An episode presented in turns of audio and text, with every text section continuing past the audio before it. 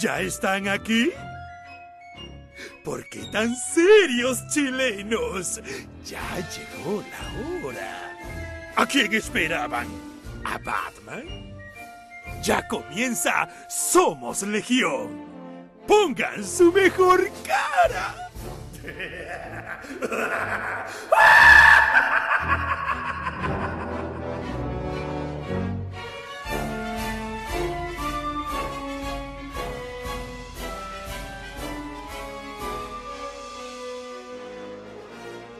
Bienvenidos amigos, amigas, a una nueva edición, una edición en un día extraño para Somos Legión, pero bueno, ayer tuvimos un proceso eh, democrático participativo que obviamente nos impidió estar para no quitarle el rating al conteo de los votos. ¿Cómo está Ruso? ¿Cómo está Claudito? Bien, fin de semana viendo los Thundercats. Debo reconocer que me conseguí la, la serie completa, las cuatro temporadas, y me puse a ver los Thundercats de los 80, así que lo pasé bastante bien, fíjate. ¿Qué tal? ¿Sacaste alguna conclusión del revisionado de los Thundercats ahora en tu condición de hombre maduro? Te una cuestión que yo creo que le dimos bien poca bola a una serie que estaba. O sea, poca bola en el sentido que yo creo que la mayoría de los que, que, está acá, digamos, nos gusta, somos fanáticos, pero te diría que la serie estaba bastante bien hecha, tenía un hilo conductor que hoy día ya de más grande lo puedo percibir, sobre todo cuando tú lo, tú lo, lo vas viendo episódicamente, no en desorden como lo transmitían en TVN, y sobre todo después de la. Después te diría que los capítulos 40 o 50 en adelante, de verdad la serie empieza a, sumar lo que pasa, cómo se incluyen los nuevos personajes, todo lo que, lo que venía a pasar en, en Nueva Zondera, que tiene una relación, en las joyas de, ¿no es cierto?, o el tesoro que había, digamos, de, en, en, en, eh, en Sondera, ¿cachai? Todo de una u otra manera sumaba en una historia que era bastante interesante y que tiene un final que por lo menos cerraba la historia. Capítulo, el último capítulo de, la temporada 4 cerraba la historia, a pesar de que igual te deja un final abierto, pero te cierra. Es bien entretenido lo que yo creo que los tipos hicieron y, tal vez no, no, no le, no, de nuevo, como la vimos desordenada, nunca la vimos de una manera continua, eh, se perdió un poco ese elemento de encontrar la serie como uno quería. Habían cosas que de una otra manera no calzan, como por ejemplo que las pruebas de Leono, si tú lo miras episódicamente, no es un capítulo tras otro.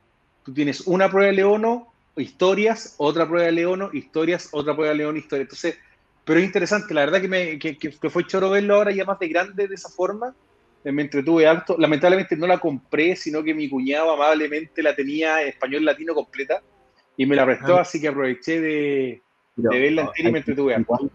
Es una serie que anda dando vueltas, o sea, incluso en los grupos de Facebook de repente se comparten los capítulos, tapa descarga.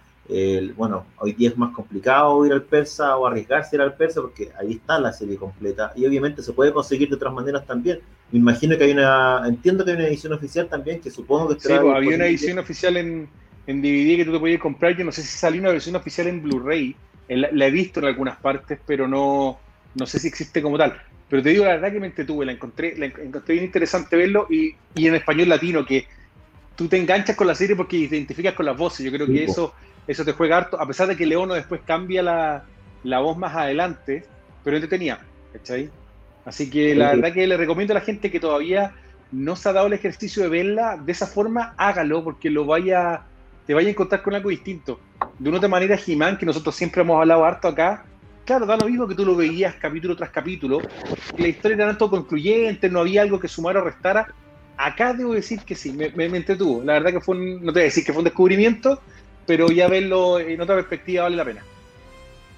No, además, hay, hay que rescatar también y hay que decir que es una serie que incluso unitariamente funcionaba, ¿cachai? Porque la vimos en desorden y aún en desorden era una buena serie, ¿cachai? Ahora, la animación rusa, ¿qué tal?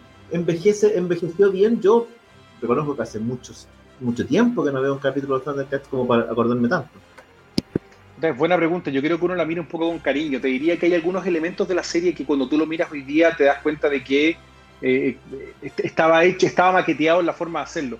Si uno se acuerda del primer capítulo, se supone que los Thundercats cuando estaban en la nave, porque nunca te muestran eh, propiamente tal el primer capítulo la, la destrucción de Sondera, sino que te muestran ya los buenos y la nave escapando de los mutantes. se supone que están en pelota los, los, felinos cómicos, digamos, en la, en la nave. Pero tú te das cuenta que, por ejemplo, los dibujos tienen, las piernas están separadas del, del, tronco por las líneas, digamos, de cuando de cómo los gallos la hacían. Entonces, claramente tiene algunos elementos que tú decís, claro, seguramente aquí había un proceso de maquetado de cómo animaban antes, de que, que se notaba. Eh, pero de una otra manera igual la serie salva en el sentido de que no es tan repetitiva la animación fuera del típico Thunder, Thunder, Thundercat, que obvio que todos lo vimos. No, es He-Man, que en el fondo está lleno de plantilla y secuencias hechas que recortaban en el fondo. Se, de una, salvaba un poco más en ese sentido eh, y se ve bien. Y, te diría que la música de, fondo que ocupaban igual estaba bien hecha, estaba entretenida. Era, era buena, ocupaban distintos recursos para poder... Eh, eh, y relatando los capítulos. digo, lo, lo pasé bastante bien en general, claro, hay que, hay que mirarla con otra perspectiva. Yo creo que a lo mejor cabros más jóvenes de ahora la van a mirar y no les va a gustar la serie, van a encontrar que la animación un poco más oscura antes, pero se nota mucho el trabajo a mano que se hacía. Eh, creo que eso es entretenido. Excelente. Bueno, para la gente que es más coleccionista, em, conseguir o comprar una celda de animación de los Thundercats es súper caro, que son escasas. son súper escasas, más que la de He-Man respecto a las de Jimán, que hay muchas y se pueden conseguir baratas. ¿Cómo estás, Daniel Hernández? ¿Cómo te va? No te escucho, espérate, espérate, espérate, espérate, espérate. ¿Se escucha no? Ahí sí, ahora te escucho, ¿eh? ¿Se escucha? Ahora se escucha, Daniel. ¿Está en la casita? ¿Se escucha bien? Sí. Se escucha bien. Ay, qué bueno. Estoy en la casita, sí, estoy justo eh, estaba intentando hacer funcionar esta weá y empecé a escuchar metal, weón. No tengo la más puta idea de dónde salió, pero salió bien. Pero bien, qué bueno que tenga metal ahí de fondo. Metal, ¿Cómo, van las cosas por la tienda? Hoy día ha estado bastante, oye, bien movido. Ha llegado mucho material más under, porque faltan los pedidos grandes. Viste que en España está la cagada con la pandemia. Ahora sí que ya me cerraron todo no. España se cerró completamente ya las, empresas distribuidoras ya avisaron que están con problemas para envíos y todo, así que se viene complicadito esto de aquí a no sé cuándo. Chaza, una pregunta, y eso fuera para la gente que está aquí escuchando y que te compra. ¿Qué es lo que te está llegando hoy día formalmente desde España? ¿Qué material es el que te llega? ¿Hay algún material que sea episódico o básicamente te llegan números trade completos? ¿Qué es lo que se perdería la gente, por ejemplo, hoy día por lo que está pasando en España? En, en España, por ejemplo, alcanzaron a hacer el último envío hace dos semanas, tres semanas de España viene todo lo que es en español, traigo casi todo lo que es Panini, que es Marvel, Series Image, Norma, que es Image, Europeo, eh, SC, que es la que saca material de DC Comic, y casi toda todo el material que trabajo en la tienda. O sea, lo que saca Argentina, por ejemplo, es mucho menos material que sacan casi solamente DC y manga. Y lo que viene de México también es mucho manga y algunas cosas antes, pero el, fuerte en español siempre ha sido desde España. O sea, hoy día lo que ves, lo que vemos en Tesam que está en español es básicamente de España más que de Argentina y de México estás trayendo algo. ¿Hay algún cómic mexicano que estemos leyendo acá? Eh, de México estoy trayendo más que nada lo que es Avatar, que funcionó muy bien en la pandemia, que pues, se nota, generalmente todas las series de Netflix fueron las que funcionaron mejor en la pandemia. ¿eh? O sea, lo que es Avatar fue locura funcionó muy bien. Yo creo que muchas familias recién se dieron el, tiempo de ver la serie Avatar y funcionó, se me agotó. Estamos, estamos hablando de Avatar, del último maestro ah, sí, del aire. El último maestro del aire, sí. Que uno ya está acostumbrado. Es que la, sí, la, uno lo no Avatar. Pero, pero otra gente piensa que son los gigantes azules, no. No son esos pitufos raros, no. Básicamente son. Eso no se acuerda nadie de eso. Oye, hay que, la gente que nos está preguntando por Pancho, lamentablemente hace escasos minutos Pancho se tuvo que bajar, tuvo eh, un problema personal que no podemos revelar en este momento, mañana saldrá en la prensa, eh, así que no pudo estar con nosotros el día, de hoy. Hoy día le tocaba. Oye, eh, es curioso eso, es curioso lo que pasa con, a propósito del comentario de Mauricio Pincheira, un saludo para toda la gente que se está sumando a la sintonía. Es curioso lo que pasa con las avatars de, James Cameron. Es una película que es como que no existiera. En su momento fue un gran éxito de taquilla. Hemos esperado eh, las, otras películas por años y cada vez que parece que quedan más lejos. Eh, pero nadie quiere esas películas, nadie las recuerda con cariño, no son referentes culturales, nadie habla de esas películas hoy día, es como si no existieran. Es bien curioso, yo no sé cuando se estrene si valdrá la pena que se estrene. Va a tener que reestrenar la primera película para que la gente se acuerde de qué se trataba. O sea, no te olvides que la moda de las películas 3D desapareció. ¿Te acordás que estrenaban todas las películas 3D y hace un par de años ya no se estrena nada? La gente espera más las películas en IMAX que, una película en 3D. Pero ahora no se estrena nada de nada, así que en realidad... Pero te digo una cosa, yo creo que hay un tema. A ver, Avatar independiente a la gente le guste o no le guste la historia, y aquí podemos entrar a debatir con respecto a gustos personales, pero Avatar vino de una u otra forma a volver a poner en el mercado lo que era las películas 3D. Previo a Avatar no, no era poco, digamos. es lo mismo que trataron de hacer en la década de los 80 con las, con las películas de Freddy. ¿Te acordáis que salió Tiburón 3D y un par de que, que trataron de que las películas como de terror trataron de volver a meter todo lo que, o trataron de meter lo que era el 3D anaglifo, que era este que ocupaba el rojo y el azul en, en los lentes, y después salieron los nuevos 3D más, más modernos, y Avatar de una otra forma trae tecnológicamente todo de vuelta, con, claro, una, un hito tecnológico, porque la película, yo no sé si es un hito como cinta, pero un hito tecnológico. Al final es un espectáculo tecnológico, porque en el fondo lo que hace James Cameron es pegarse un salto respecto del uso del CGI en el cine en esa época, y su mezcla con el 3D. Entonces, en, ese momento era, era súper eh, visionaria la película, era un salto tecnológico, era un espectáculo, si lo querís, eh, desde el punto de vista eh, cinematográfico. Pero en la práctica, lo, lo, heavy es que no trascienda. Yo me acuerdo, sí, las referencias a Avatar de ese año, los premios Oscar existieron, se hizo que se yo, aparecía Ben Stiller disfrazado, etc. Pero después de eso, eh, es una película que de cierta manera que marcó un hito en su momento, pero desapareció súper rápido. O sea, o sea la película fue la película más taquillera, la película más taquillera casi de años, pero el problema fue que yo creo que se saturó de películas 3D de mala calidad. Yo, yo a mi gusto, Avatar de ser con Hugo, Hugo y la película de Cuarón del espacio, deben ser las mejores películas en 3D. El 3D nunca se utilizó muy bien. En 3D. Por eso, pero salió tanta película 3D mala que cagó el, final, arruinó el 3D. Lo que pasa es que, a ver, primero era una tecnología cara, ¿cachai? Eh, porque 3D, 3D igual es caro. Un televisor 3D de la época te salía más caro lo que te sale de un televisor 4K, que en el fondo lo que la gente quiere es la experiencia y la definición. Eh, y de una u otra forma, que lo, tratar, los gallos trataron de vender entradas más caras para el cine, que eran las entradas 3D. Pero funcionaba. Eh, yo, creo que funcionaba. Pero, funcionaba al comienzo. No, o sea, funciona, pero, pero la verdad es que yo, tengo siempre un tema que es Avatar en 3D aporta. Cuando tú ves la película de verdad en, cómo está, lo, está hecha, puta, tú te das cuenta de que no es planos, planos sin relieve, ¿no es cierto?, con perspectiva, que eso es lo que tú ves hoy día. Y tú te das cuenta inmediatamente cuando ves todas las películas de Marvel que sacaron en 3D, básicamente lo que hicieron es ponerle planos en perspectiva y se acabó la weá. En cambio, Avatar tiene volumen, la película tiene un volumen que tú está bien hecha. Se nota que fue grabada en 3D, no fue una postproducción en 3D. Por eso, tú te das cuenta inmediatamente. Y eso fue lo que arruinó el 3D al final, yo creo. Salió tanta Es que lo bueno trataron de meterle para que el cine vendiera, pues, el cine, la entrada al cine 3D en esa época era más cara, pues, bueno. Después terminó siendo el mismo precio y ahora último ya la gente está esperando para ir a ver las películas en IMAX. Yo creo que poca gente tiene interés en ver una película 3D ahora. Sí, pero la ojo, gente que, ojo, cuando hablamos de esperar para ver en IMAX, hablamos de una sala en Santiago. Una sala, pero todo tan que... Yo creo que el 3D igual llama la atención. ¿Qué es lo que pasa? Como decía el ruso, había dos maneras de hacer, eh, en el fondo, de hacer el, el tema del 3D. Uno era que tú rodabas en 3D, ¿cachai? Lo que implicaba, como decís tú, un costo más alto porque eran otras cámaras, etcétera, etcétera. Tenía que hacer un montaje en 3D, pensar la fotografía para el 3D, con movimientos de cámara donde se notaran los planos, con el tipo que tiraba una cuestión hacia la pantalla para que se viera como que se... había un montón de trucos que había que utilizar en el rodaje. Y como decís tú, eh, efectivamente lo que pasó mucho tiempo eh, era que se postproducía para el 3D.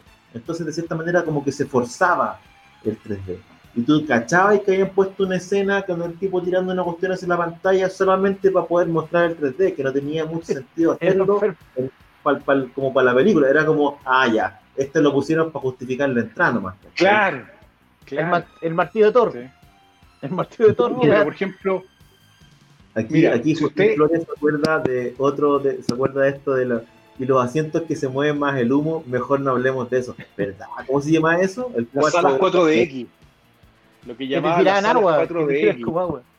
Que te tiran, supuestamente, yo fui a ver, yo fui a ver en 4DX porque no, en ese tiempo, cuando, cuando la reestrenaron, que la reestrenaron para 4DX, no había en sala normal, y puta, ya fuimos a, verla al cine, al no, al Hoyts, que, al coche de la reina, Jurassic Park, el reestreno en 4DX, weón.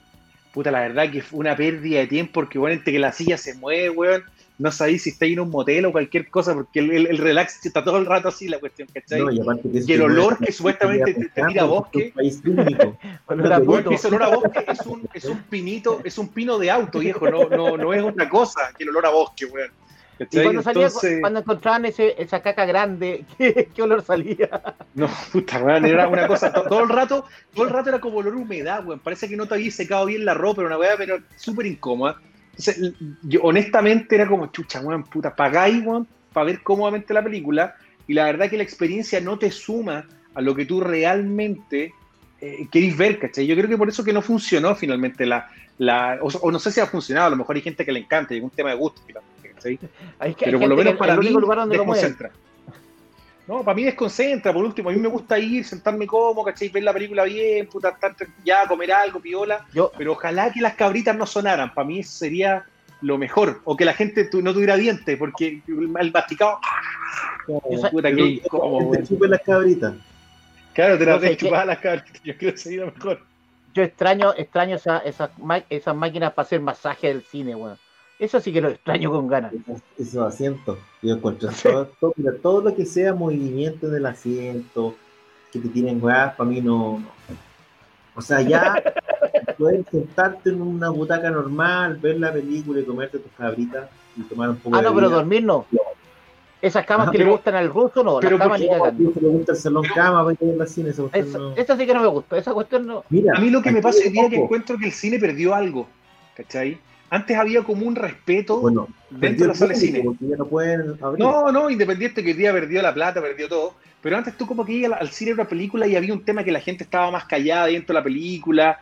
Puta, y día hay buenos que te prenden el celular adentro.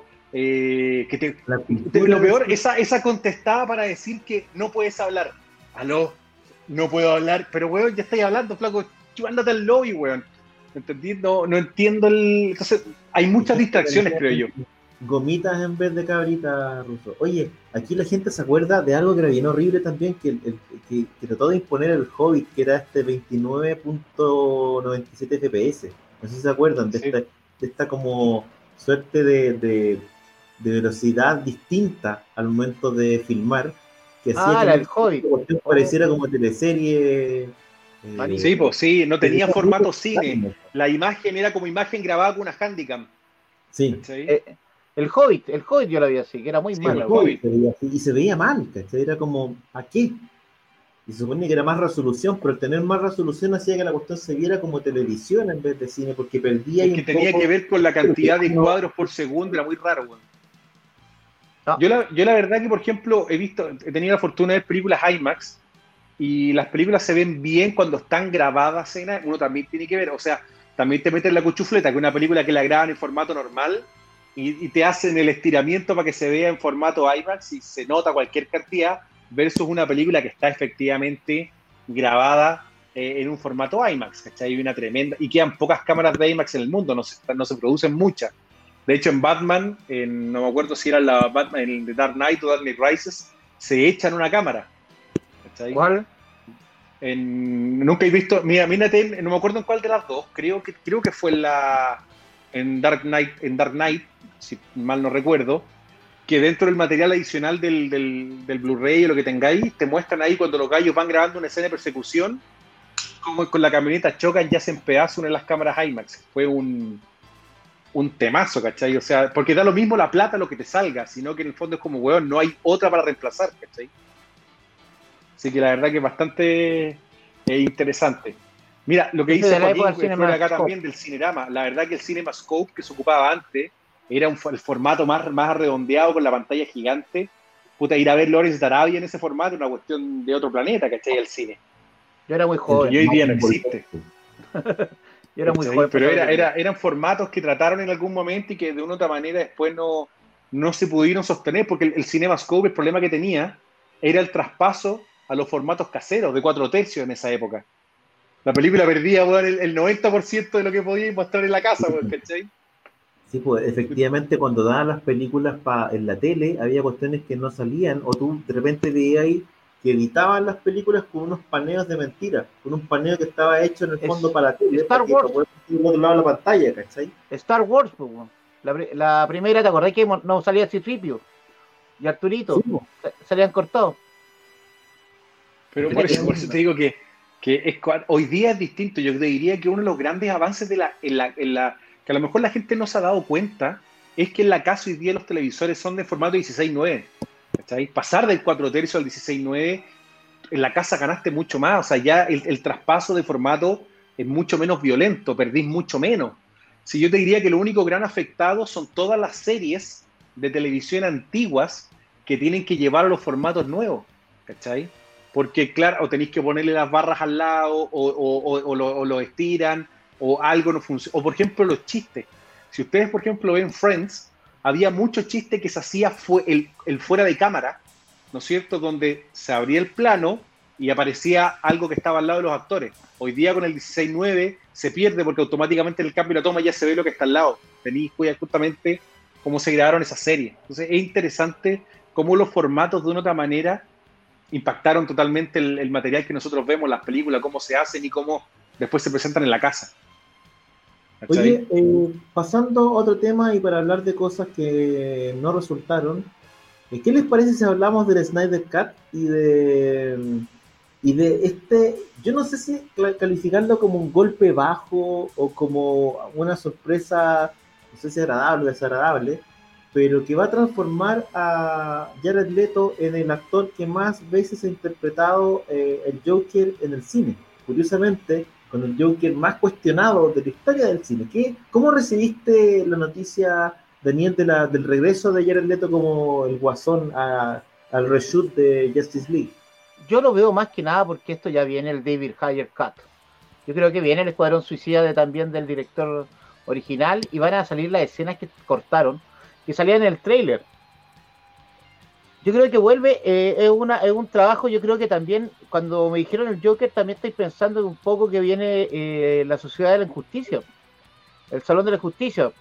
Ya tenía el Des, eh, tenía Deathstroke, tenía el Joker, tenía el Ex Luthor, tenía Cheetah, que a, uno, a varios se le olvida, y tenía Black Manta. Pero tú pero bueno. que, que es una buena idea traer de vuelta a este Joker precisamente. Es que el Joker, es que cada Joker es diferente. una manera de, de, de, reivindicar la pega que había hecho Jared Leto, porque hay que decirlo, como dices tú, la mayoría de sus escenas quedaron fuera, se vio una performance bastante incompleta respecto de lo que se suponía que se había grabado. Lo que se está diciendo hoy día es que están eh, filmando o rodando escenas de este Joker con el Batman de Affleck, ¿cachai? Para generar algún tipo de interacción. Eh, ¿Tenía alguna, alguna esperanza respecto a esto? O sea, es que estáis utilizando un Joker que es totalmente diferente a todos los que han salido. Este era un Joker más mafioso, ¿no? Era el, típico Joker de loco, o sea, es un loco igual que todo, pero este era como una versión más mafioso que tenía subalterno, que trabajaba con un estilo de armas, no, era un Joker que trabajaba solo, yo a mí, ¿sabes que De verdad que no molesta. Yo creo que está eh, todo lo que funcione va a ser un Snyder verso. Yo creo que viene el Snyder verso. Yo creo que aquí pueden salir varias cosas más de serie. Por ejemplo, dicen que van a utilizarlo en el escape de la cárcel. De Deathstroke siempre se explicó que Deathstroke era el que rescataba al ex Luthor de la cárcel, que venía de la película de la Liga de Justicia, que no salió en la escena. Y yo creo que viene de ese lado. Yo creo que puede venir una idea de un salón de la injusticia o utilizar todos estos personajes que quedaron tan mal parados en las películas de Warner. Este fue especialmente, este, este, yo creo que fue el que lo pasó peor, ¿eh? Es que, el tema con, el, con, el, con Leto, con Jared Leto es, es heavy, porque además todo el mundo dice, este loco se preparó caleta, se creía, les mandaba ratones muertos al resto, como que se volvió, se metió en el personaje, y tú veías la cuestión y era un bodrio, y además tampoco tenía mucha participación yo siento que a lo mejor están tratando como de reivindicar eh, esa pega, ¿cachai? Que hizo como un poco hacer, hacerle justicia a lo mejor a su pega. ¿Cómo lo veis tú, Russo? A ver, yo creo que Aquí lo que estoy, leyendo algunos comentarios, por ejemplo, lo que dice Felipe Stay, que la gente mató a Leto por 10 minutos. Yo creo que lamentablemente el Joker es un personaje tan comparable con las otras interpretaciones que han habido, porque de una u otra forma, casi todos los actores que han interpretado a Joker en formatos audiovisuales, desde César Romero, ¿no es cierto? Pasando por un, Jack Nicholson, obviamente Heath Ledger y ahora lo que hizo Joaquín Phoenix, todos han dejado una impronta en el personaje. Todos. ¿Ya? Menos. Menos Jared Leto. Jared Leto para mí hizo un personaje que no fue trascendental. Que aunque hayas tenido 10 minutos y realmente hubiese hecho un Joker que fuera un poco distinto, eh, hubiese funcionado. ¿Ya? Eh, aunque, porque si tú pensáis, por ejemplo, el Joker que hizo Jack Nicholson también tenía secuaces y funcionaba y, era para cagarse la risa como trataba a los personajes y hacía un montón de, un montón de cosas. Eh, pero este, Mark Hamill, el, obviamente, y se me olvidó mencionarlo, el, Joker de Mark Hamill en la versión animada que nosotros lo tenemos en nuestra presentación, ¿no es cierto? Obviamente personificado en, en, español latino, también lo hizo muy, muy bien. Entonces, de una u otra forma, Leto no dejó ese tema, Leto dejó un mal sabor de boca en una película donde independiente que no era un personaje principal, pero básicamente su, su novia, ¿cachai? Su gran creación era relevante, podría, podría haber sido más, más, atractivo. Yo creo que a nadie le gustó por algo. No creo que sea por un tema del actor, yo no sé que particularmente Jared Leto sea un actor eh, odiado por la gente. Yo creo que el tipo no hizo un personaje que sea relevante, no creo que la interpretación de él realmente haya dicho, wow, es que la raja como interpretó el Joker, increíble como lo hizo, no. Y tienes para comparar. Y la comparación, Leto va, sale para atrás, incluso de nuevo, comparado con Mark Hamill, que lo interpreta vocalmente, pero puta, bueno, hay, hay, no sé, hay cosas que han hecho todos los otros Jokers que realmente son memorables y te acordás, y lamentablemente el Leto no te puedes acordar de algo bueno. Yo creo que eso es grave. ¿Cachai? Igual es heavy, porque, porque Jared Leto vuelve al papel, pero no vuelve en cualquier momento, vuelve después de Joaquín Phoenix ganando el Oscar, haciendo el Claro, y vuelve ahora, ¿cachai? Como, como este guasón que no terminó de convencer. Ahora, es, verdad que tuvo poco espacio para desarrollar el personaje, pero había algo a lo mejor en la jugada, porque, lo que sí hay que reconocer es que eh, esto era un Joker bien jugado. Respecto de las otras versiones, a lo mejor que hayamos visto que tenían, no sé, eh, tú podías encontrar ciertos nexos entre el Joker de Nicholson y el de Romero, en este sentido de que todavía mantenía este carácter como de bufón, ¿cachai? Eh, sí tenía Nicholson el cuento de eh, el mafioso o el ex mafioso, después el, Joker de Heath Ledger, que es como más el, psicópata, eh, el psicópata que busca, que tiene, no sé, rasgos de terrorista, si queréis, ¿cachai? Y que busca hacer algo grande. Y este era como el gangsta, ¿cachai? fue una jugada de hacer un Joker distinto, incluso desde lo estético, ¿cachai? Desde los dientes, desde los tatuajes. Eh, y hay que reconocer que fue una jugada, ¿cachai? Fue una jugada y fue súper, súper jugado, ¿cachai? Porque era, hagamos algo completamente distinto para no competir con los otros Jokers también a lo mejor.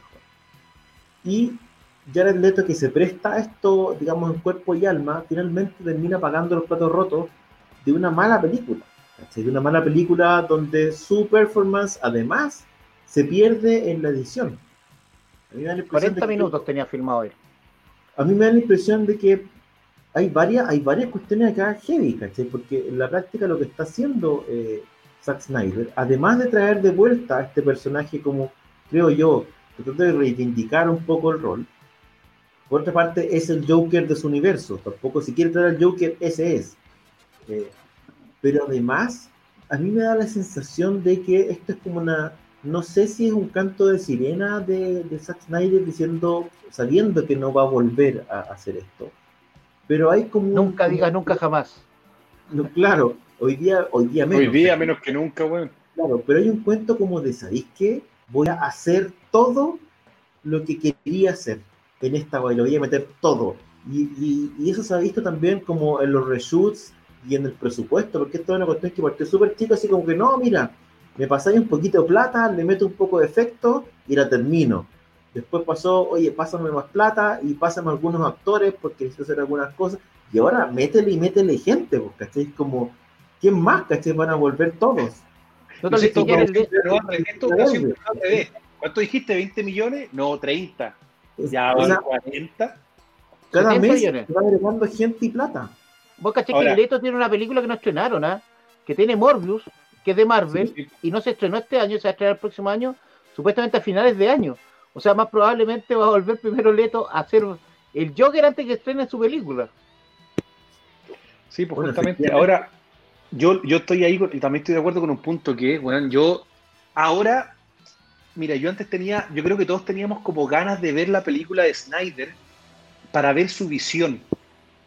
Hoy día, lo que me está pasando a mí con la película de Snyder es que digo, ¿qué me enjunge, mezcla, qué hueva está haciendo?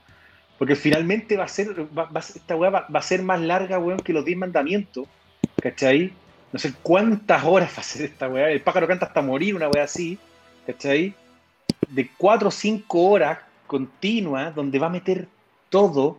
Y creo que, puta, no sé, weón, cuando tratáis de hacer mucho, de repente tendría a fallar. Menos es más, ¿cachai? No necesariamente por meterle más personajes y más weá, la película va a quedar mejor. Pero no te olvides que ya está, él está pensando ya en serie, no está pensando en película.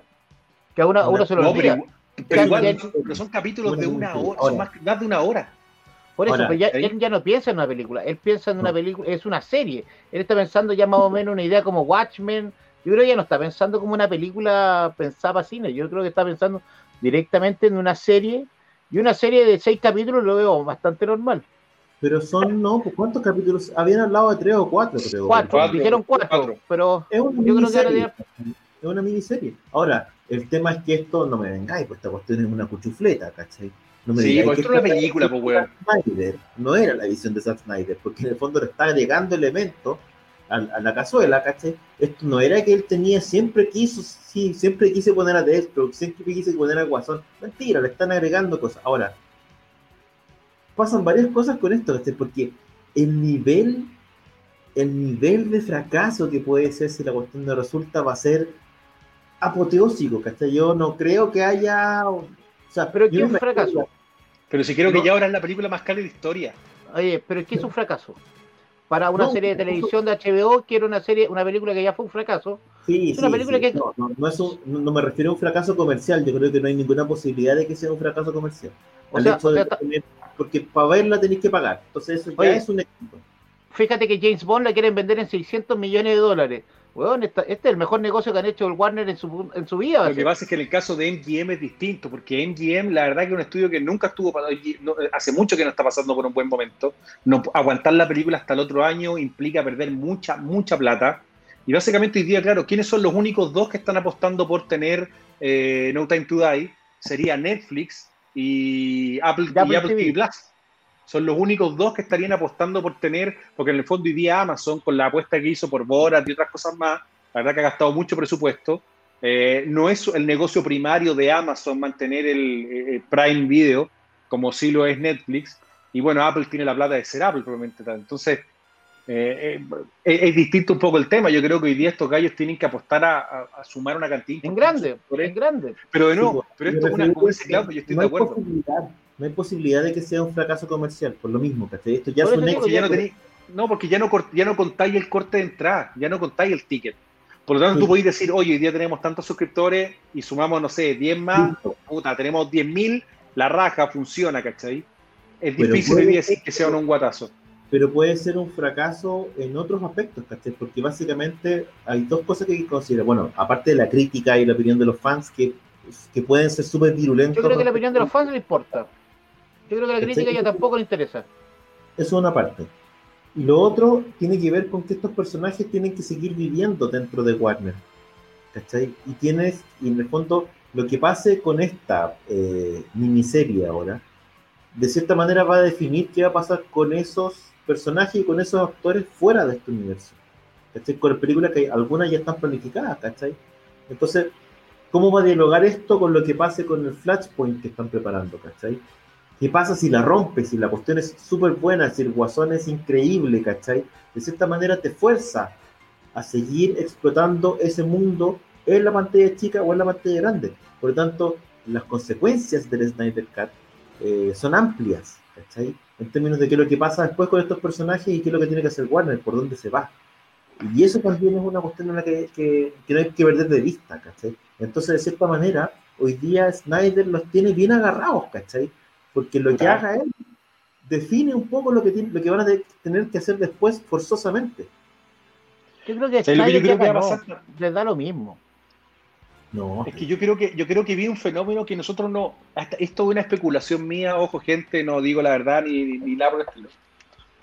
Yo creo que esto va a cambiar el modelo de negocio de, las películas de streaming. Porque si este, este formato de Snyder Cut tan distinto funciona bien, vamos a lo mejor empezar a tener muchos ex-cut, ¿no es cierto?, de muchas películas que a lo mejor no funcionaron tan bien en el cine y que después, oye, yo te la arreglo, bueno, y te la meto a Netflix, te la arreglo y te la meto a este, y de una u otra manera puede venir un modelo de negocio de cambiar la weá, ¿cachai?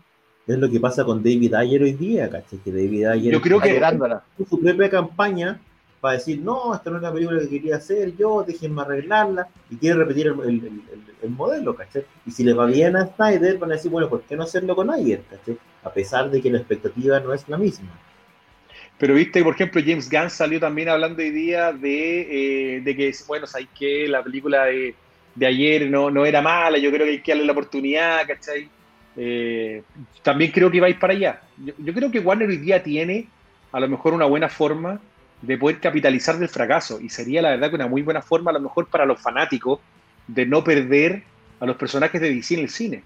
Porque tuvimos un tiempo, tuvimos yo creo que todos tan preocupados con lo que iba a pasar después del fracaso de Justice League, de decir, puta, se acabó el, el, universo cinematográfico, ya no vamos a ver a Superman de nuevo en el cine, porque hasta un momento te acordáis que no habían películas y ahora como que de una otra forma agarró un segundo aire, ¿cachai?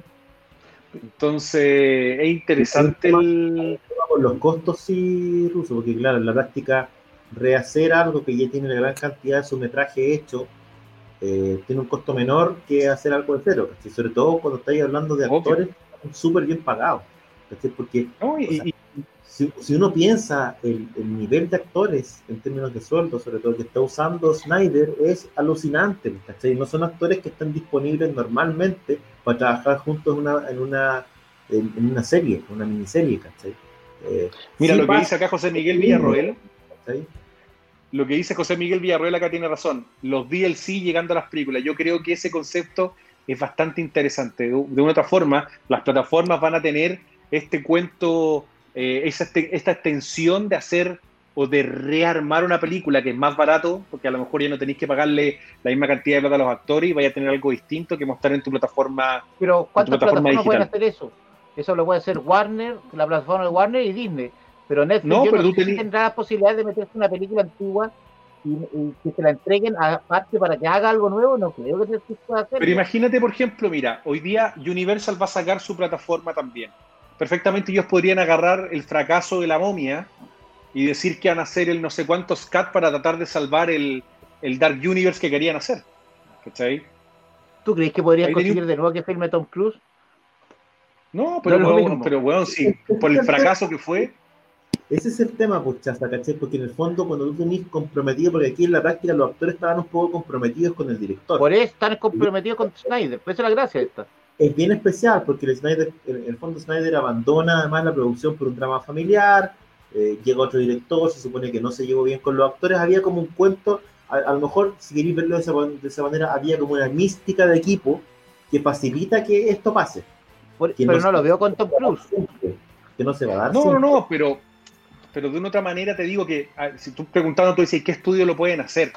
Mm. Eh, todos los estudios que hoy día están tratando de crear un, un universo puta, esto puede ser susceptible a eso, lo que estaban tratando de hacer de nuevo con las películas de, Sherlock Holmes, viste que querían hacer ahora como el, Holmes Universe eh, basado en las películas de Robert Downey Jr. Eh, ¿Quién sabe lo que vaya a pasar ahora que se termina la saga de Rápido y Furioso? Que también Universal podría a lo mejor agarrar algo y tirarlo ya tiene su spin-off, ya lo tiene. Por eso, pero imagínate, se podrían hacer muchas cosas en, en, ¿cómo se llama? en la plataforma de, de cómo se llama de Universal. ¿Cachai? Mira, ¿viste lo que decían? El Padrino 3 va a tener ahora un, un, un, Snyder Cut, digamos, un Coppola Cut. Rocky 4 Rocky 4 va a tener su slide cut también ahora sin, sin el robot de Poli. Mira, yo creo que igual lo que, lo que sí va a pasar, tengo la sensación de que ella está pasando en el fondo, ¿cachai? Es que antes muchas veces el corte del director iba al, al home video, ya decir yo, iba como al Blu-ray, y el Blu-ray tenía como la, la, la, otra versión. Y ahora tengo yo. ¿Cachai? Yo creo que es interesante hablar de, de los directors cut que a uno le gusta, porque por ejemplo, si tú lo pensáis bien, bueno, veamos Blade Runner, puta, ¿cuántas distintos cortes ha tenido. Cinco. cinco yo le cuento a, esa película. Eh, yo, tengo, yo tengo cariño de Daredevil. Daredevil, es, el, el director Cat es mucho mejor que la que era 40 minutos más, eso sí. Que la de Daredevil normal.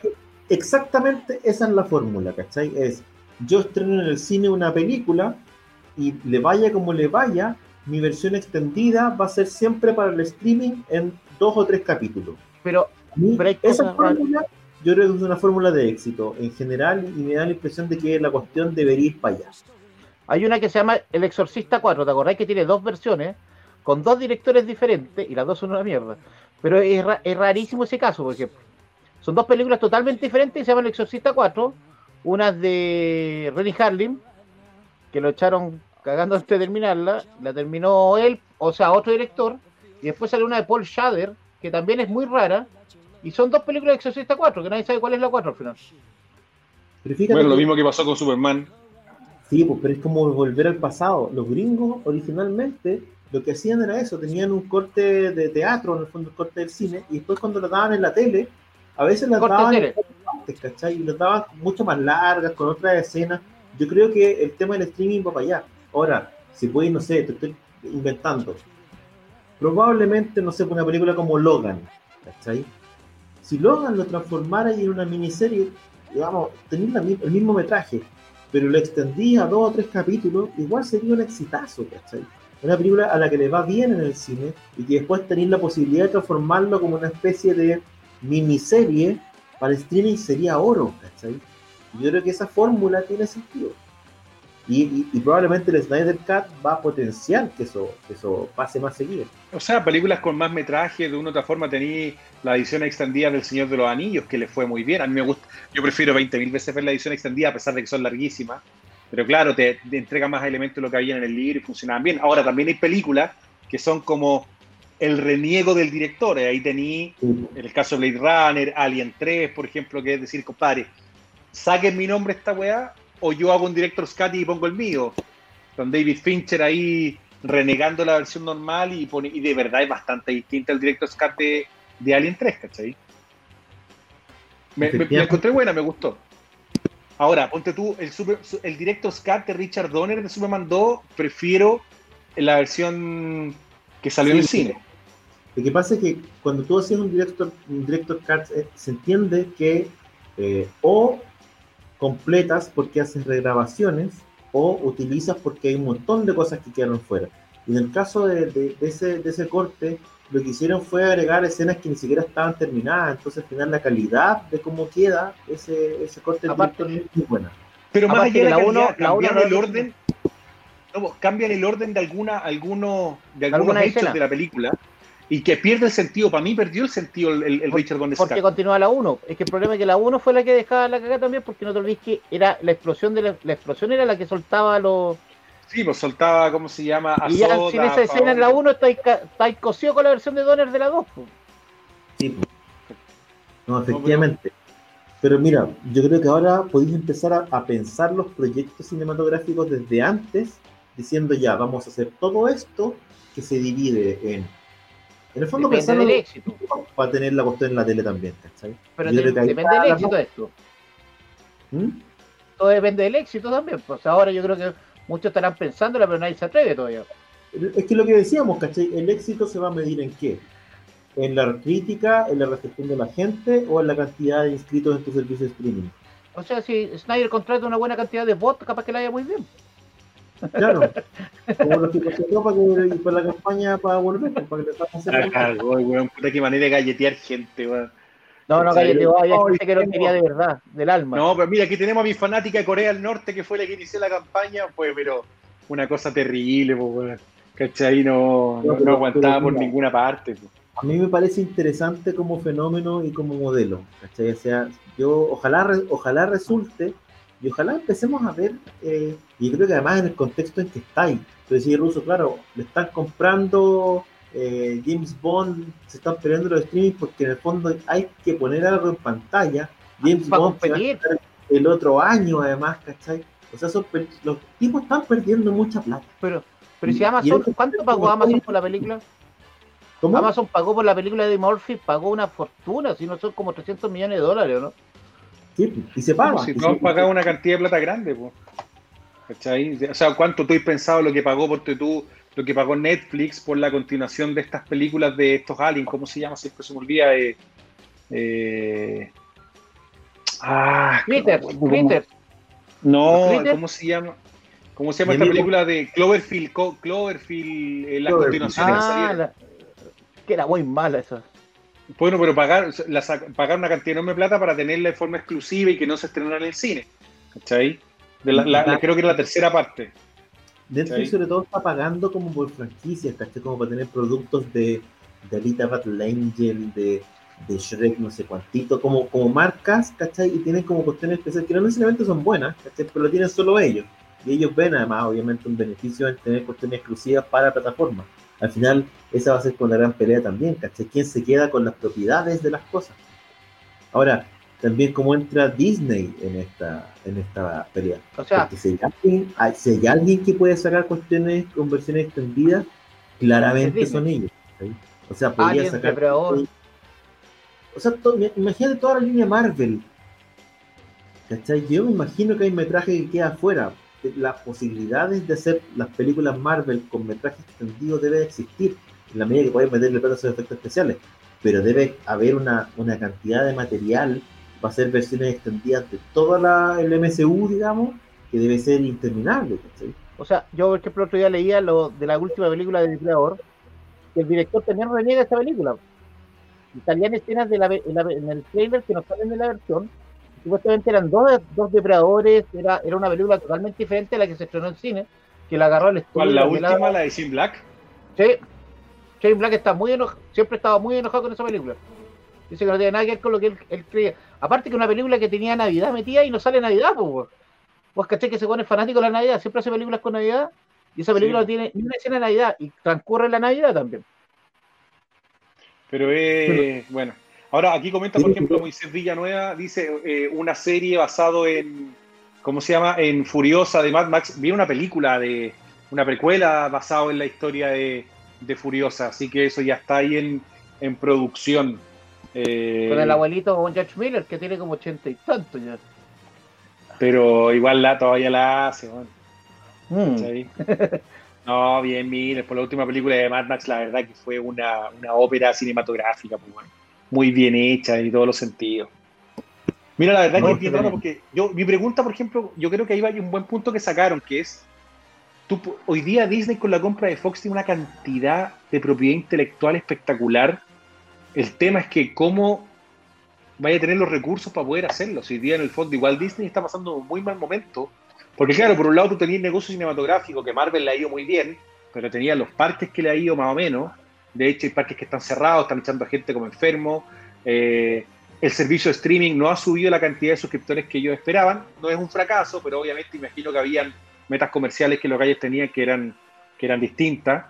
Eh, y tenéis que pagar todavía la compra de Fox, porque esa bueno es gratis, ¿cachai? Y eso no lo pagaron al contado, ¿me entendí? O sea, claramente ahí hay un tema que no es menor, entonces volveremos a ver, por ejemplo, Alien pronto, volveremos a ver Depredador o, otras franquicias que habían ahí, o, empezarán a, a licitarlas de una otra manera y solamente cobrar algún, algún tipo de royalty porque otro explote la marca. ¿Cachai? Mira, aquí hay una pregunta de Álvaro López. Dice, ¿qué prefieren como herramienta para un remake? ¿Un director's cut o una serie que expanda un universo de alguna película? No sé hasta que salga la serie. Hasta que vea el Snyder Cut no sabemos todavía. Sí, pero más allá de eso, Por ejemplo, los, los Director Cut generalmente yo no los veía en Blu-ray. Blu-ray o DVD, yo veía los Director Cut. Ahora ver un Director Cut en cine, en general, nunca vi un Director Cut en cine. Yo creo que hay... ¿Cuál? Yo creo que hay un tema que tiene que ver con, con con cambios en la industria y con, eh, y con la libertad, de cierta manera, que, te, que, te, le da a los, a los narradores, a los creadores, el, formato serie. El formato serie, obviamente, te permite nuestro ritmo, contar historias más, más extensas, profundizar en los universos de los personajes, ¿cachai? Y, y, tengo la impresión de que hay ciertas franquicias, especialmente, que se van a ver súper beneficiadas con eso. Mi impresión es que las series de Star Wars van a ser mejores las películas, por ejemplo, que tenéis que meter tanto, tenéis tanta presión comercial, tenéis presión de los fans, eh, es que obviamente, es que obviamente como de Mandalorian hacían crecer estas esta, películas, este otro universo. Ahora voy a tener el universo de, eh, voy a tener la serie de Obi-Wan, por ejemplo, Probablemente la serie de Obi-Wan nos va, a poder, nos va a permitir con nuestro ritmo, ¿cachai? Explorar ese universo, explorar ese personaje, etcétera. ¿Qué pasó? Tío Claudio, usted, como... está sonando, usted está sonando como Tongas. Sí, yo también así la misma El robot Tonga. yo no me escucho, yo me escucho de más bien, así que no sabría decirle, tío Roberto. Oye, me parezco a Roberto Nicolini. El robot de ese que hablaba así, el capitán. Ese. Futuro. A veces... me he preguntado si el mito es verdad, que todavía ahí en, en UCB, eh, cuando uno entra, obviamente, a la ciudad jardín, está Tongas por ahí votado. No, Dice que está votado el robot, pero lo debe comprar alguien. No, Tongas era del creador de Tongas. Él tenía el robot y no se lo prestaba a nadie. Creo que Gastón se llamaba, no sé si era el hijo. sí, pues se llamaba Gastón, pues era Tongas Gastón. Pero decía el mito que estaba por ahí. Se lo ocurrieron hace unos años, tomaron el robot y lo recuperaron para una convención o algo así, ¿cachai? Pero yo me acuerdo de un amigo que trabajaba en, un CD que alguna vez trataron de hacer algo como el robot y parece que el dueño era así, pero puño de hierro, no dejaba que hicieran nada con el robot si él no estaba ahí y si no había platilla por medio. Pero creo que lo restauraron, en todo caso. ¿Y las sábanas del fantasma Blé? no, no sé dónde las reciclaron. Están en un motel por ahí eran dos personajes. Uno era el fantasma de Billy que era el tipo que se ponía, el nombre era Rolando, no me acuerdo cuánto era el que se ponía la plaza. El fantasma Ble era su ayudante. Ah. Era que no aparecía, que aparecía con un gorro y unos guantes nomás. Y él le decía, fantasma Ble, no sé qué cosa. Yo me acuerdo el puro fantasma Ble. Claudillo, yo creo que tenés que moverte porque la verdad que te estáis perdiendo cualquier cantidad. Lo último y no te lo escuchamos nada, te que me veo tan bien acá. Oye, lo que sí, ¿sabes qué? No sería malo. Un día, ¿Por qué no hacemos un día una producción y invitamos a, al tío Roberto? Yo creo que podríamos pegar una tertulia, pero de aquella, weón. ¿Quién sabe? No mejoró yo, no mejoró mi transmisión ni. No, puta, no, no, no hay mejorado, no hay mejorado, Claudio, todavía, se ve medio cortina. está, está, muy, está muy duro. Yo creo. Oye, justamente respondiendo, mientras tanto, mientras Claudio ahí arregla su, problema técnico, eh, respondiendo un poco, yo estoy de acuerdo, yo creo que hoy día la franquicia, las series te permiten expandirla en una forma muy distinta y vale mucho la pena. Veamos lo que pasa con Star Trek, por ejemplo. Eh, desde la serie original, con todo el romanticismo que tenía la serie original de Jim Roddenberry, ¿no es cierto? Hasta lo que están dando ahora en Discovery, la serie de verdad ha funcionado a un nivel tremendo. Y si tú lo comparáis un poco con lo que pasa en las películas, las películas funcionan, pero no tanto, porque claramente son más frenéticas en todo como, como tienen que contar mucho más rápidas. claro, pero en ese sentido yo te digo que para mí funciona muy bien una serie en, esa línea. Creo que el complemento es bueno, anda bien, funciona. Ahí tenía un ejemplo claro con Star Trek. A mí me mató Watchmen. Watchmen yo creo que es la, en la perfección serie, serie continuación.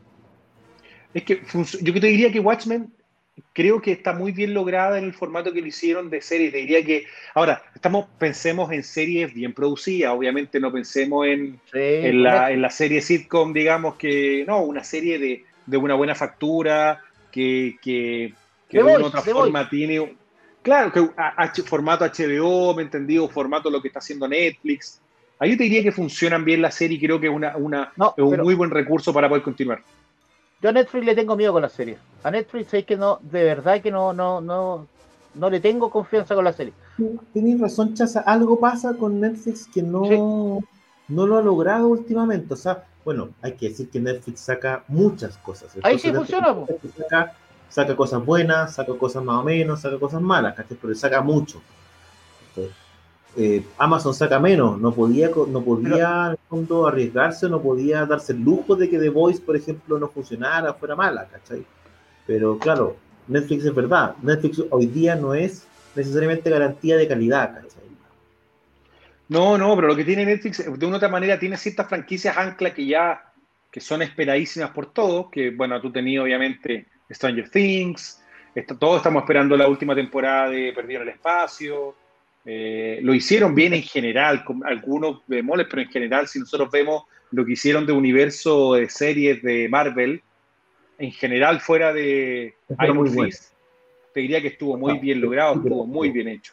Ojo, porque la calidad igual era bien dispareja. Lo que pasa es que tenía Daredevil. No, por eso te digo, pero en general, si tú tomas en general, no era malo. Más o menos, pero tenía cuestiones como, claro, como Iron Fist, que era Malita, era bien malito, defensores también era bien. pero es que no, pero eso, fue como el, eso fue como el, por eso te digo, en general, pero en general tuviste un Daredevil que funcionó bien, Luke Cage no era mala, eh, Jessica Jones funcionó bien en general. Eh, yo no sé si van a sacar la última temporada o salió, ¿no? ¿De cuál? De Jessica, de, Jones, Jessica Jones. Dos, Luke Cage fueron dos, Iron Fist fueron dos. Una, ¿o no? No, Iron Fist fueron dos. Y no, fueron tres, Punisher fue una sola. Y los defensores. Punisher fue muy buena. Punisher fue muy buena. Sí, Punisher fue bien, buena. Fue buena, funcionó bien, una lástima no en la vida. quedó sin estrenarse la última, la última temporada, ¿no? No, parece que la estrenaron. estrenaron, estrenaron una o espérate, Una, estrenaron una temporada de Punisher. No, dos temporadas. No, dos temporadas. dos temporadas de Punisher. Sí, dos temporadas de Punisher. Y la última temporada la uno con bien buena. Bien buena la última temporada, te diría. Lo que pasa es que, claro, hoy día Netflix es una fábrica. ¿Y Jessica Jones fueron tres? ¿O dos? ¿Cuál? Jessica, Jones, creo que fueron tres. Sí, parece que fueron tres, weón. Fueron tres temporadas de Jessica Jones. Ahí la gente nos, irá, nos va a ir contando seguramente. Bueno, está la serie de Sandman que están haciendo ahora, que yo también le tengo harta fe a lo que pueda venir ¿no es cierto? Todo depende del productor, que tengo más confianza al final los productores de las series que, la, que, los estudios. Mira, hay que verla. Yo creo que todos le tenemos fe a lo que viene. Yo aquí tomo un poco todavía, todavía la estoy viendo. La estoy, lo voy a empezar a ver, mejor dicho. Yo creo que todos tenemos ganas de ver lo que va a pasar con Cobra Kai, que ya es de Netflix propiamente tal. La cuarta temporada que viene. No idea de ellos, Por eso, es de Amazon. O sea, de, de YouTube. Pero por ejemplo, Eso Sabrina, yo, tuve, yo la encontré buena la serie. ¿Cachai? ¿Ya la cancelaron? No, pues termina, termina la serie.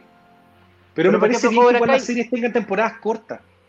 ¿Cachai? Que, una serie que sea de cuatro o cinco temporadas, a mí me parece que está la raja. O sea, que tengo un arco de Witcher. Witcher es una buena serie Netflix.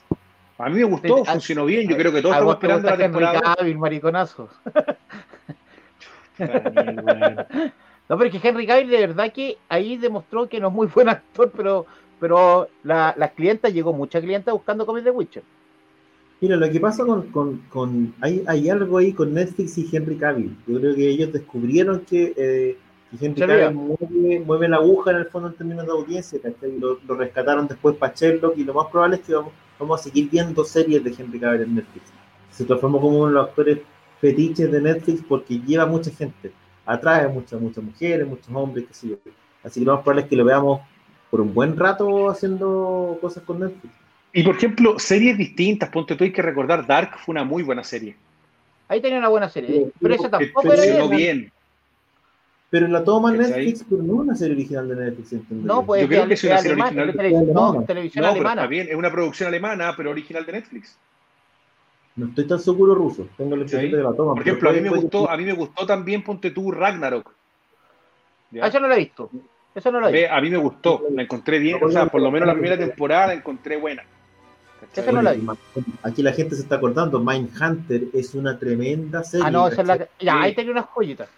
Es una joya, pero no vaya a tener tercera temporada. Hace poco David Fincher dijo que lo más probable es que no haya una tercera temporada y es una pérdida gigante porque esa serie era extraordinaria. y no va a terminar la historia. Hay dos temporadas que son extraordinarias y no es para cuándo sea la tercera, pero es, una muy, muy buena serie. Ahí tiene una A mí me gustó, por ejemplo, Biohackers, la encontré buena, que también es una serie alemana. El ruso ve, ve todas las cuestiones en Netflix, Eso no, lo escuché ni nombrar. Veo harta, Primera vez que lo escuché nombrar. Veo, veo harta, veo varias, por ejemplo, como les decía, yo ahora estoy viendo de nuevo, estoy viendo X-Files, que, que está la serie, que me gustó de nuevo volver a ver series que, que tienen otro ritmo, que funcionan distinto, que tenían otra estructura, ¿cachai? Y que tienen buena factura, ¿me entendí? Ozark también es buena serie, justamente, que aquí comenta eh, Nicolás Troncoso. Eh, yo te diría que, lo que pasa es que Netflix está sacando muchas cosas. A ver, Chaza, puta Castlevania, me va a decir que una mala serie. Pero, pero, no voy a decir nada porque si no van a retar, pero ahí, ahí me molesta. Castlevania, bueno, la temporada está buenísima, pues bueno. Sí, pero, pero no, no, no voy a decir nada, no voy a decir nada. No voy a decir nada. Nada, me voy a controlar. Hay, hay, de todo en, hay de todo en Netflix. Es verdad que Lo que pasa es que Netflix está sacando demasiado material y yo creo que eso atenta contra la calidad. Warrior Noom es un asco. Y tienen mucho material original también, ¿cachai? sí, no, hay cosas malas. Y le hacen contrato de exclusividad para tener cuestiones más exclusivas, para generar, generan un volumen que es muy interesante, muy amplio, ¿cachai? Entonces, claro. ¿Cómo, se llama esta serie que sacaron basada en el libro de, de Frank Miller, la del Rey Arturo? Ah, está bastante curse. Curse, justamente, maldita. a mí no me gustó, la encontré bastante mala. Me gustó. Aunque Ahora, Frank Miller, que... no, era el, no era el creador, ¿ah? él hizo ilustraciones para el libro. No, pero la ahí sale como, como creador, qué sé yo, para vender más, pues, bueno. Pero ponte tú, series que...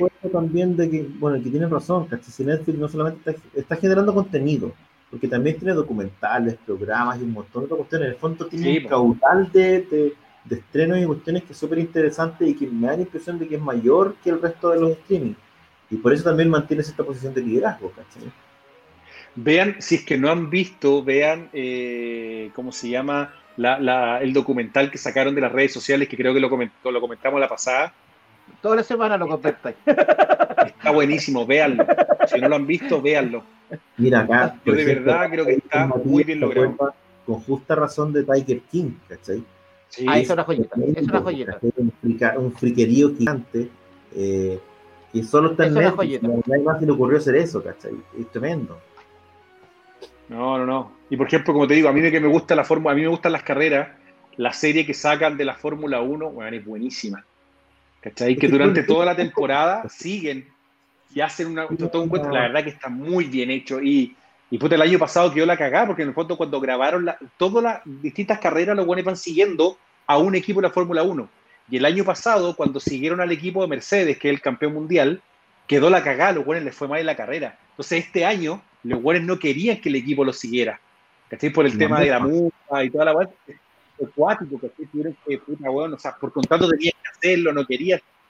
La verdad que es muy entretenido lo que, X-Files lo dan en, en, Prime Video, Omar. Estoy preguntando acá. Está la temporada completa en Prime Video y yo la estaba justamente viendo. Y está. Lo interesante es que está la serie completa. Eh, las 11 temporadas. Las 9 que conocimos nosotros regulares, ¿no es cierto? Que. Eh, Ay, las dos. El 2000 y fracción. Y las dos temporadas que dieron ahora de corta duración también. ¿Millennium? ¿En dónde está Millennium? No, no está Millennium. Ah, pero viste interesante. A la gente que le gusta Millennium Vieron que Lance Henriksen, que era Frank, se me olvidó el apellido, de Millennium, eh, tiró un teaser de que a lo mejor van a hacer una nueva temporada de Millennium, van a continuar la serie. Chucha. a mí me gustaba la serie, yo la encontré bastante buena la serie Millennium, ¿cachai? Si les parece que cambiamos un tema rápidamente, esta semana, aparte de todos los anuncios que tuvimos, se anunció que la saga de Rápido y Furioso va a terminar con un evento Endgame Style dos películas grabadas al hilo con cierre y toda la. Claudio, ¿qué le parece que la franquicia de Dominic Toretto al fin termine, Después de van a hacer 11 películas. No soy un, gran fanático de la, de la franquicia Rápido y Furioso, encuentro que es de las películas, a ver, de las películas de acción que uno puede ver, yo clasificaría como en distintos niveles, ¿cachai? Donde eh, en lo más alto probablemente que podéis tener. ¿Cuáles son las mejores películas de acción que podéis ver? Desde mi punto de vista, lo más probable es que tengáis la misión imposible, ¿cachai? El último Boy Scout. Die Hard, la primera. No, pensando en franquicia, estoy pensando en franquicia, ah. ¿cachai?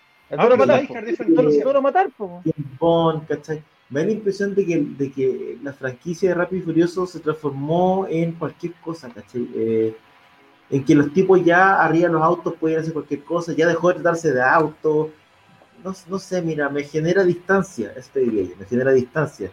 Eh, respecto de qué significa además y, y cómo esta identificación de ciertas tribus urbanas, entre comillas, de las carreras clandestinas, con, con ese tipo de películas, ¿cachai? Como que lo, lo que generó no es necesariamente muy positivo.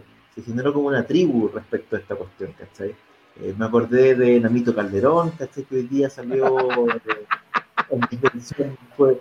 Él, él, a ver, digamos las Oye, Nanito Calderón está durmiendo acá al lado de mi casa, pues, bueno. Tito ah, Calderón quedó trastornado por las películas de Rápido y Furioso. Y él y su hermana, dentro de la cosa judicial, perdona que farandulé, pero lo dice. ¿cachai? El tipo tiene un trastorno respecto a eso y vive su vida como si fuera una película de Rápido y Furioso.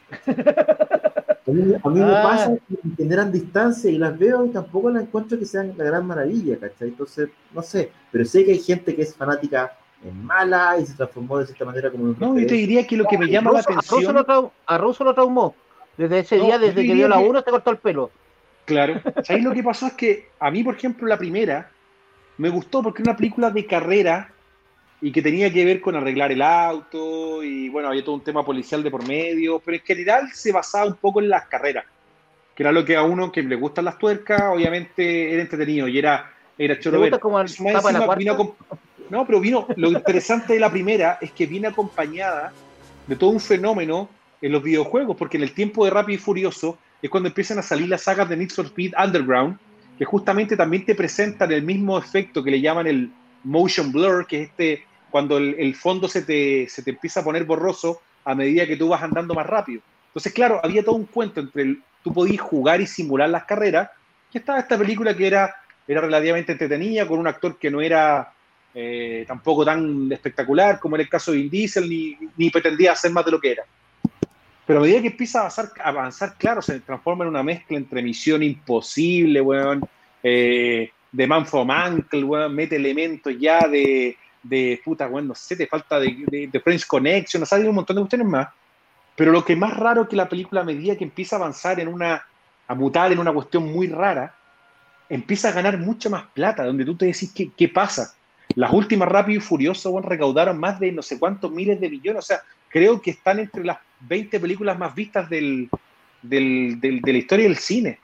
Entonces, tú te cuestionáis un poco qué es lo que, qué es lo que hace que sea una película realmente exitosa, ¿cachai?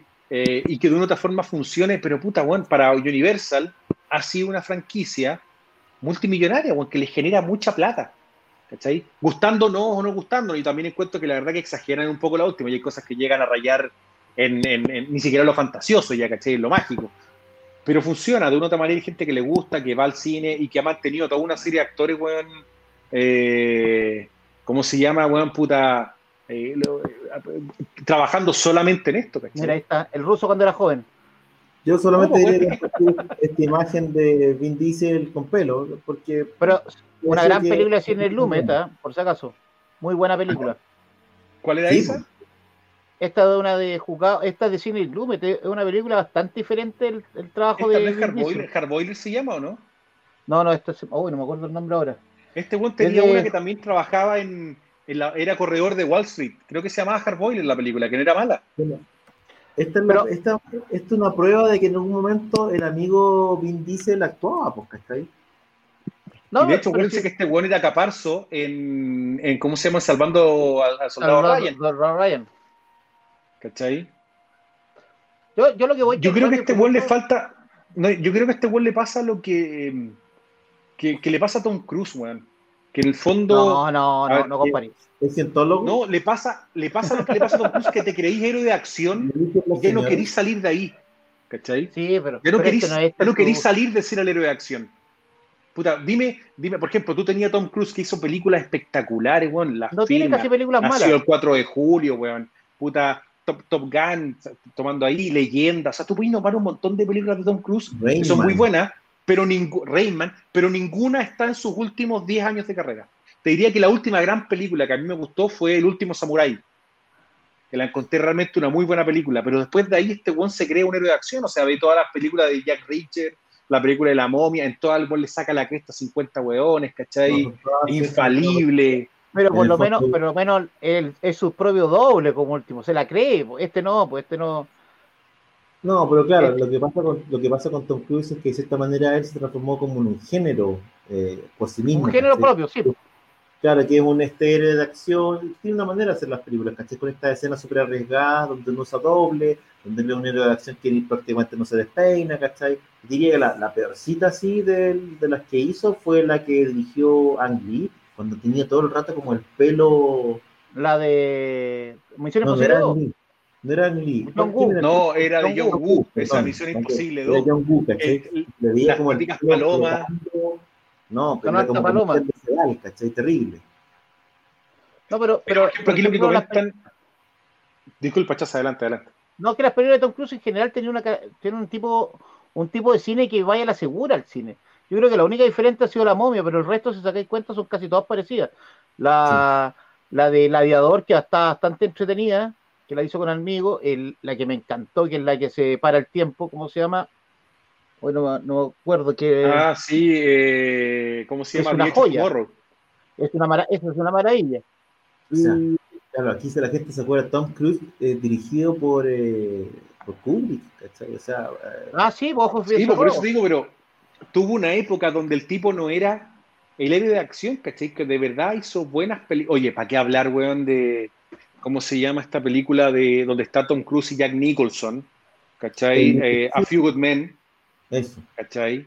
Oye, el, el, el, final de esa película, la tensión del juicio, eh, no era un héroe de acción, era un gran actor que de una otra manera, para pa mí creo que perdió un poco el norte tratando de buscar estos papeles donde, de nuevo, es incombustible, donde es Ethan Hunt en todas las películas, que es lo que le pasa un poco también, o sea, mantengamos la, no estoy diciendo que sean iguales, pero de otra manera lo que le pasó a, a Vin Diesel, o sea, era un tipo que no pintaba ser un gran actor, pero había hecho cosas un poco distintas, y ahora todas sus películas son pelo, iguales. Era un tipo que tenía pelo. Claro, Veamos las cosas ¿sí? como son. Que se, que, se podía poner, que se podía poner algo que no fuera una sudadera. Aquí está la una, una, una, una, bolera sin mangas. Tenemos la imagen en que aparece con vestido, digamos, sin la agua sin mangas, con pelo, haciendo otro papel. El tipo tenía posibilidades. Esto es una película importante, con un director importante, no es una caracterización de matinal, no. Y él, él elige abandonar esto y dedicarse a hacer siempre el mismo personaje en estas películas que obviamente le generan mucho ingreso, mucho dinero. Y, y enemigos, y enemigos, le genera harto enemigos. Harto enemigo. Bueno, es que además él se ha peleado con gente como La Roca, ¿cachai? Entiendo yo que no se pueden ver. No, pero ahora, ahora se, se abuenaron. ¿Ah, Se arreglaron ahora, sí.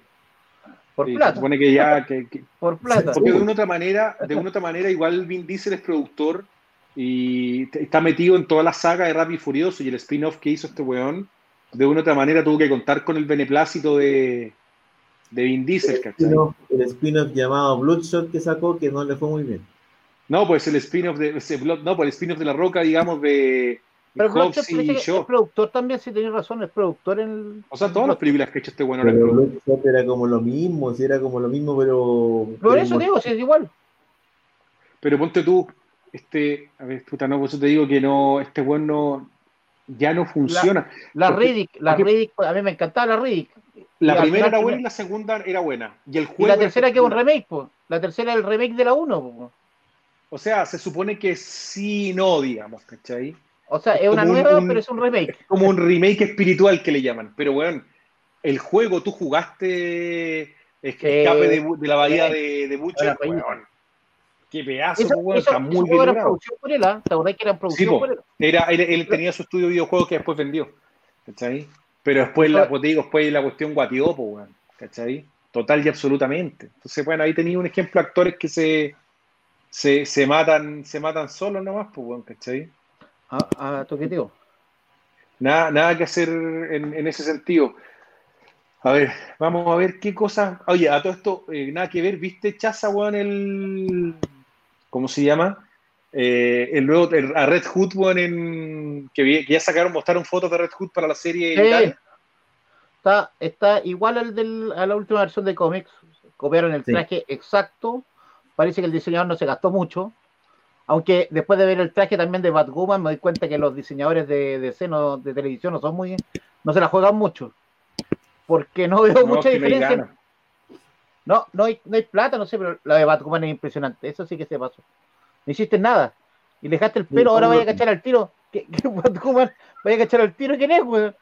Porque tiene las mechas rojas, pues. En el fondo es como alguien que tiene, mechas, una, como unas mechitas teñidas rojas. Eso lo encontré. No, por eso imagínate, si se tiñe cada vez que tiene que ir a pelear, porque a la cagada no sale nunca. ¿Es la hueá más hueona que? A la témpera. ¿Cachai? Es como rarísimo. Ni siquiera voy a decir, no voy a decir nada para que no se enojen. Claro, lo, lo que pasa es que hay que decir La, que la la casa de champa. la otra, la otra actriz en el fondo lo que hacían era tenía una peluca roja, muy roja, ¿cachai? que le hacía diferenciarse.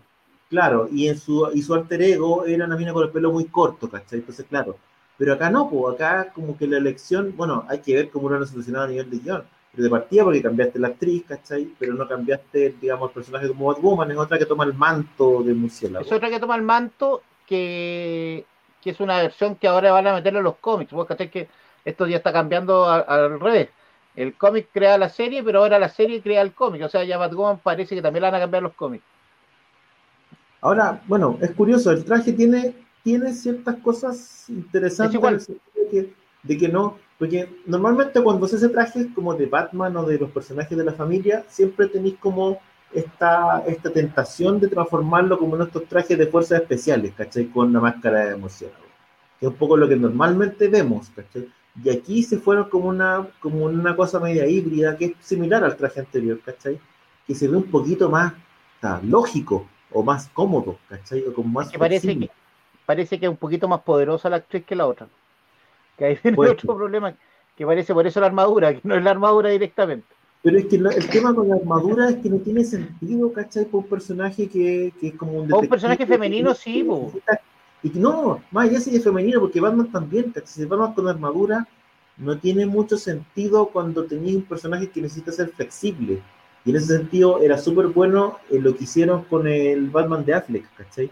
Sí, por eso. Híbrido, que el traje no era, era como un papel arrugado, ¿cachai? Era como raro, pero no era de Era, fuerza. era, claro, como de cartón corrugado el traje. ¿cierto? Era Pero- como, pero esto como, de- como, como papel mojado, ¿cachai? Como un maché. Pero, Pero Warner ocupa, ocupa trajes de cuero. Generalmente ocupa trajes de cuero casi todos. Sus personajes tienen traje de cuero. Es más, Flash en la última temporada también tiene traje de cuero.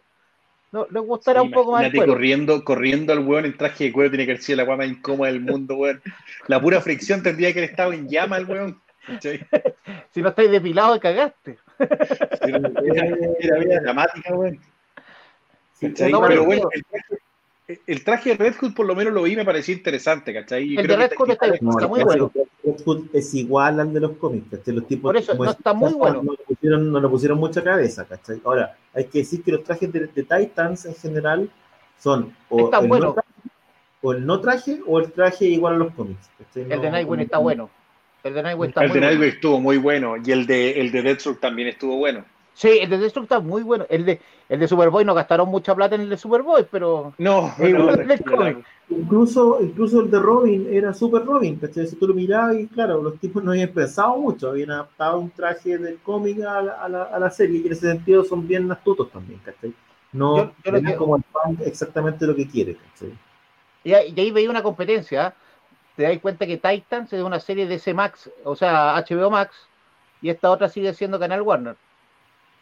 Hay un Es que tema claro, con- todo lo que es CW. Siempre, siempre CW se ve más, más rasquita en cuanto yo. Más ¿no? rasquita, sí. ¿Qué- qué Aparte es que lo que me preocupa?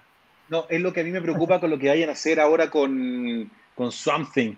Porque la cosa es Ah, pantano, continu- puta, tenía un presupuesto buena, y ahora ¿eh? continúa en CW, ¿cachai? Chucha, weón, y a lo mejor van a mostrar, weón, a la cosa del pantano medio, ¿cachai? Con un, el uno- unos chungos de pasto pegados, weón, y Una pura pileta tienen ahora para hacer todo. No, no, Claro. pero el- la cosa del pantano, aparte, tenía un casting igual. No debe ser tan barato, tenía un par de actores bastante conocidos. Sí, sí. Ahora, tenía Virginia Madsen, ¿cachai? Tenía, Ahora, tenía al, al de Beverly Hills 90-211. Oh, No, pero Virginia Sí, pues, Madsen tenía- era- sí, pero es el single, no me acuerdo, el, el que salía enchagnado, no, ese weón, yo creo que venía, venía acompañado de un pack de cerveza, weón, venía el ¿Vos weón, cachai que. Charnado, es película exitosa, weón? Se la miráis a huevo. No, no, si la ido bien en directo al DVD, pues, weón. y tenía el otro actor que hace siempre de villano, que es como un clásico villano, que hacía terminada con Doctor Woodruff. Mm.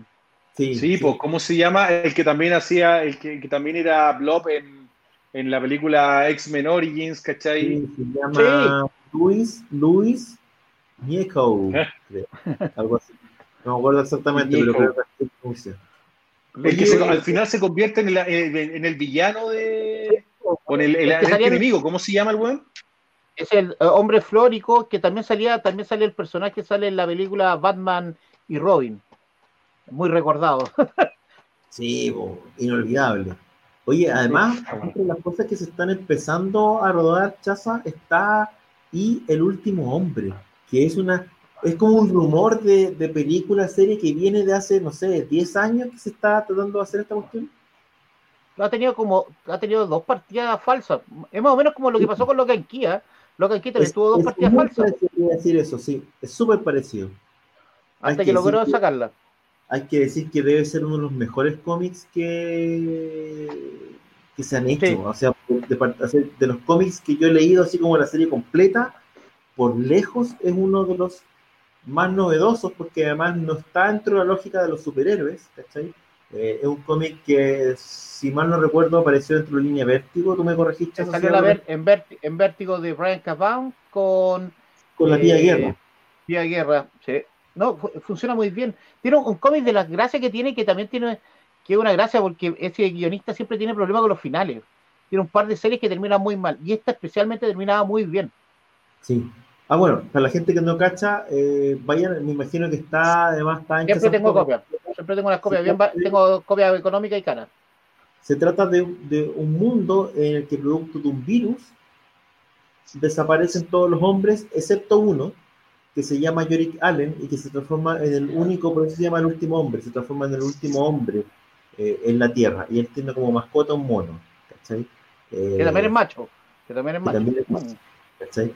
Y bueno, no les voy a contar más, pero de verdad, si van a leer un cómic por estos días o quieren empezar una serie, denle un vistazo a Y, el último hombre o Why the Last Man, eh, porque es un tremendo, tremendo cómic, se van a la segura. ¿cachai? Y imposible decepcionarse, es un gran cómic en general esas historias apocalípticas son, yo por ejemplo, para mí siempre me acuerdo que, yo iba de chico, era Conan el niño del futuro, la que era muy buena oh, esa serie, bueno. Ese Miyazaki, po. Miyazaki. Puta, es que claro, pues Miyazaki, ahí, bueno, pues digo, o sea, pero funcionan bien esas historias de pocos hombres, gente, poca gente en el mundo, una devastación a través de, de un virus, la contaminación, lo que sea, eh, funcionan esos formatos, ¿cachai? A mí me gustaba mucho. Historias de, de, pandemia y cosas pasadas en, estas en fantasía son cosas que no van a pasar. no, esas cosas no pasan. La verdad que no ocurre nunca esas cuestiones. Oye, y como para ir eh, cerrando el día de hoy, ¿qué les parece? Eh, Tom Holland hoy día estuvo por esta semana básicamente por partida doble. Uno, porque se mostraron las primeras fotos de él como Nathan Drake, ¿no es cierto? El protagonista de toda esta saga de Uncharted, para los que jugamos consola, ¿no es cierto? Y por otro lado, que ya se sabe que está empezando a grabar, ¿no es cierto?, todo lo que es la saga de Spider-Man 3. Eh, primero, la primera pregunta que viene, Claudio, no sé si tú jugaste en Charter 2, pero Chase yo sé que sí. ¿Qué te parece, weón, Tom Holland como Nathan Drake? Cuando yo creo que todos queríamos a Nathan Fillion.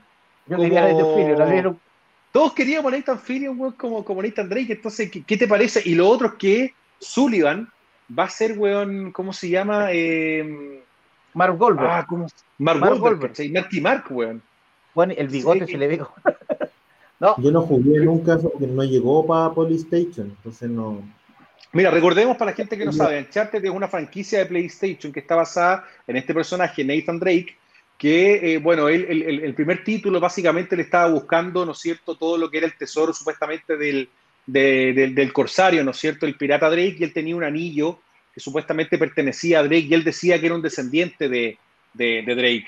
Eh, subsecuentemente empieza a tener distintas historias, todo basado un poco en la arqueología, una suerte de Indiana Jones un poco moderno, pero con un personaje que... Eh, es que yo creo que todos tienen, Tom Raider también tiene algo de Indiana Jones, todos tienen, estos personajes arqueológicos tienen, tienen elementos similares de ir a saquear la tumba, ¿no es cierto?, tener que sortear todas las dificultades que habían, un poco eh, rozarse con lo sobrenatural, ¿no es cierto? Porque en cada una de las locaciones se tenían que contar con elementos sobrenaturales. Eh, y te diría que finalmente en, la última, eh, ¿cómo se llama? En, en, el Uncharted 3 un poco también te, te, da más elementos con respecto a Drake y, y a su, su, familia, su origen verdadero. Entonces, eh, la verdad es que el personaje se ganó el cariño de los fanáticos porque, de nuevo, también tenía un poco la ironía, eh, la suerte que tenía Indiana Jones, pero presentar una forma moderna. Mucha gente esperaba que llegara, ¿cómo se llama? Esta película hace mucho tiempo, pero como la similitud del personaje digital era muy parecida a Nathan Fillion, al actor, ¿no es cierto?, que nos regaló Firefly y, y, otra, y otras series y películas, eh, que nos llegara Tom Holland, puta, por lo menos para mí fue raro. No, se parece.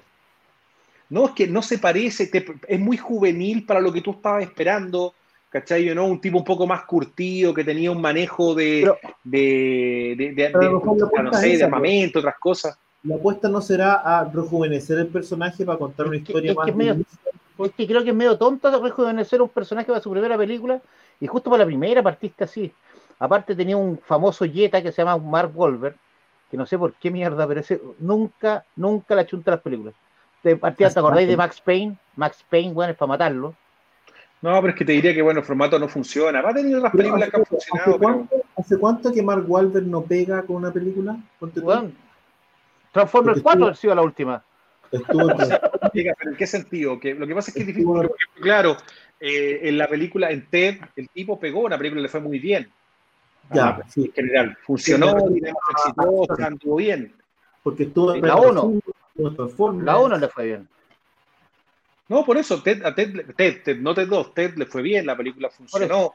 ¿Cómo se llama esta película? Sangre, Sangre, Sangre, Sudor y Gloria, creo que se llama, que es la película que hace con La Roca, es muy buena. Michael Bay. Son estos personal trainer que, la verdad que la película anda bien. Eh, hicieron una. No, la del papá. ¿Cuál? La del papá que es Mel Gibson, el papá, que tampoco es una comedia. no, por esas comedias que hace con, ¿cómo se llama? Con, con este, el, ¿cómo se llama? Will, con Will Farrell. Por eso no, no tiene, no, o sea, no es un actor que, que lo encuentro para, para películas eh, de videojuegos. A mí me hubiese gustado, aparte de que me gustaba Nathan Fillion, que lo encontré que era es idéntico. Hay un, hay un par de fotos vestidos de, de, Uncharted que funcionaban muy bien y que a mí, de verdad, que la elección del actor como que me mató. Y si ponía a Nathan Fillion, te necesitas un actor más viejo. Tampoco encuentro que no sé. Ahora, ojo, para la, gente que está preguntando, para la gente que está preguntando, no es porque sea bueno o mal actor, ¿ah? no tiene que ver con eso. Yo no, dudo de sus capacidades de actor, sino que tiene que ver con cómo se enfrenta el personaje. Tú tenías una cierta expectativa cuando ya lo tienes presentado en un, en un ¿cómo se llama? En un formato audiovisual, aunque sea digital. Eh, pero de una u otra forma vamos a tener Tom Holland para rato y también ahora se está, ya, se, ya, ya sabemos que está empezando a, hacer Spider-Man 3. Un Spider-Man 3 que es una película que yo creo que mucha gente tiene expectativa de entender qué es lo que va a pasar, ¿no es cierto? Donde si van a salir los multi, el Spider-Man de multiverso, eh, ¿qué, va a trascender una película. ¿Ustedes están esperando Spider-Man 3 con ansia? ¿Creen que va a ser una película que va, va a cambiar el rumbo del Marvel Universe en ese sentido? O sea, yo o sea, ya de partida que tenía el, el, villano ya está fijo, de eso ya no hay forma de cambiarlo, que Jamie Foxx. O sea, ya el villano es él, eso ya fijo, no se sabe si sale el otro Spider-Man, pero vaya a tener un actor que ya hizo un papel que era Electro. Ahora no sabemos si va a ser Electro tampoco, nunca no han dicho todavía si es Electro, ¿no? No, si va a ser Electro, no sabemos si va a ser el único villano. En la práctica, el, el, el, gran cliffhanger que dejaron Spider-Man tiene que ver con la aparición de Jameson y la revelación de la identidad del parque. Entonces, básicamente, creo yo eh, que el gran, el gran conflicto va a estar eh, ahí, En, solucionar como esta premisa que dan aquí, ¿cachai? Como esta, la aparición de Jameson en un formato medio youtuber, ¿cachai? ¿Qué sé yo? Eh, que me gusta mal, de nuevo. Sí, tío Claudio, otra vez, otra vez volvió a... Sigan, ustedes, sigan ustedes. No, no, cámbiate, anda, anda con el computador al baño. Po. Claro. No, dale, dale, dale, Ruso. No, te decía que vuelve, vuelve a, a, pégate la reiniciar que te pegaste recién, eso funcionó bien. Sí, recién funcionó bien, no sé por qué ahora fallaste.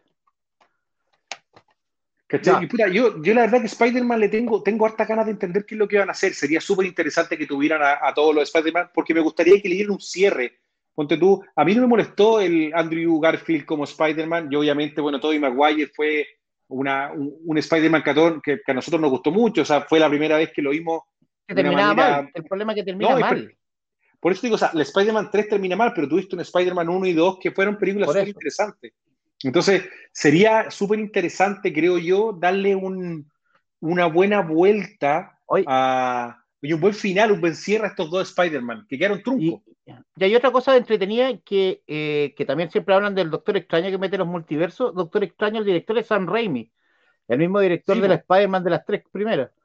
Yo puede ser entretenido, o que, pero, pero ya con Jamie Foxx ahí ya tenía algo raro. Ahí, de ahí viene toda la rareza de la película y que ya me tinca que puede pasar algo extraño. Yo siempre he tenido dudas con respecto a aquí cómo podrían hacer, porque yo me acuerdo, y aquí corrígeme, Chaza, porque puedo estar equivocado, en la serie animada me acuerdo que el origen de Electro tenía que ver con Red Skull. ¿Cachai? Ah, no, no, pero en, los cómics era el Kimping. En, la, en, los Kimping, pero en la versión de la película el origen viene desde Norman Osborn. Bueno, por eso la película viene, o sea, Electro es un personaje que ha tenido muchos orígenes distintos, por eso yo creo que a lo mejor pueden generar distintos o otros orígenes para distintos Electro. Por lo tanto, ahí mi tema es eh, Electro, que, que, ha tenido algún rol preponderante en la historia de Spider-Man como conector de multiverso por las habilidades que tiene. No, no, no, de multiverso no. Lo que pasa es que en general eh, el personaje de los últimos cómics que salió era, lo volvieron muy poderoso. Debe ser uno de los villanos más poderosos de Spider-Man, si no el más, el más poderoso y el detonante de todo lo que se llama la etapa de Michael Bendis con los nuevos Vengadores. De ese nivel de poder tiene Electro. Por eso a eso es lo que voy. Puta interesante. Y en ese sentido, ¿qué esperáis tú, por ejemplo, cómo ahora sabemos de que va a estar en la película de Spider-Man, va a aparecer Doctor Extraño? O sea, aparte de su propia película, va a servir de una suerte de ancla muy, muy, muy parecido a lo que fue Iron Man. ¿Qué rol podría jugar? ¿Cómo, cómo, lo ha hecho en los cómics en ese sentido? Vea que no te. otra vez, weón. que, no, que, no, te llamen, weón. No. Oye, eh, por eso, pero en la. ¿Cómo, ¿Qué rol ha jugado Doctor Extraño? Ahí cuéntalo un poco. Doctor Extraño es un personaje que funciona, funciona mucho en multiverso. El Doctor Extraño es un personaje que funciona en multiverso. Ahí sí. Doctor Extraño es un personaje que es detonante en general en lo que viene a ver como multiverso. es más, en la primera película ya existen los multiversos. Y ahí puede funcionar mucho más. Pero lo que pasa es que el problema de Doctor Extraño es que Doctor Extraño es Marvel, Disney, y la otra película es Marvel, Sony. Y ahí viene la extrañeza de mezclar los multiversos por qué de las dos películas.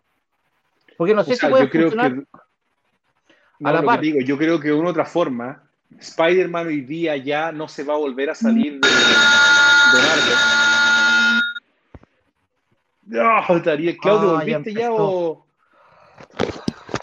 Espérate, te, está llevando la, te está llevando la casa. Le un mute al, al, teléfono de Daniel para que pueda contestar el teléfono. No sé si me veo o me escucho, la verdad. No, te escucháis por lo menos ahora, Claudito. Menos mal que llegaste, porque ahora, viste, tuvo que, tuvo que salir a contestar, si no, el hombre sufría, sufre, sufre las consecuencias. ¿Cachai? Así que. Eh, no, justamente estábamos cerrando un poco el tema de Spider-Man, el multiverso, Claudio, y todo lo que tenía que ver con Doctor Extraño como el conductor de obviamente la potencial conexión que puede tener con los otros Spider-Man y qué es lo que va, va a ocurrir ahí. ¿Te tinca que en el fondo ya esta nueva, esta, esta, nueva fase del Marvel Universe de una otra manera se expanda hacia ese lado? ¿Te parece que es una buena llave para abrir o es peligrosa en el sentido de que puede ser algo difícil de controlar? Me parece interesante y curioso que DC y Marvel estén apuntando a hacer lo mismo. Eh, por una parte tenéis con Flash, que ya se anunció, además sabemos por casting, que van a explorar el tema del multiverso, y por otra parte tenéis Spider-Man, que sabéis que van a explorar el Spider-Verso, y también están anunciando que Doctor Strange va a hacer algo similar. Por lo tanto, voy a tener las dos principales eh, casas de, de, producción de películas de superhéroes haciendo cuestiones similares. Eso es curioso igual. ¿sí? Sí, a mí me, llama la atención cómo se llama. Oye, aquí están bautizando ese ruido como la chicharra de Daniel, como eh, está diciendo algo y le tocan la chicharra. Es muy, Es algo muy simpático en la vida.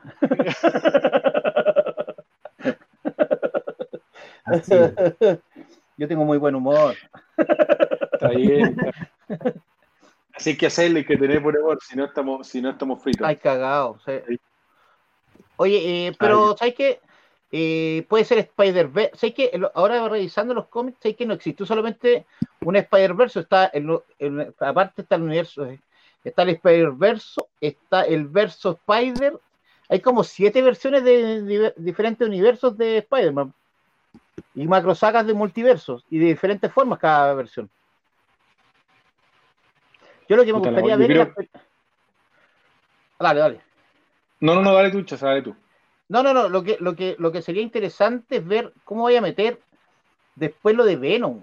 Porque Venom, Venom, como lo que dicen, si es Venom Maximum Carnage, tiene que mm. salir Spider-Man. O yo creo que tiene que salir. Entonces no sé qué pasará con Venom 2. Ahora es que sale Michael Keaton. Sí, pero sí, pero. Ah, no, Michael Keaton no sale en Venom, perdona, sale en Morbius. Sale, no, pues va a salir en Morbius es interesante ver qué van a hacer con ese, con eso, con Morbius.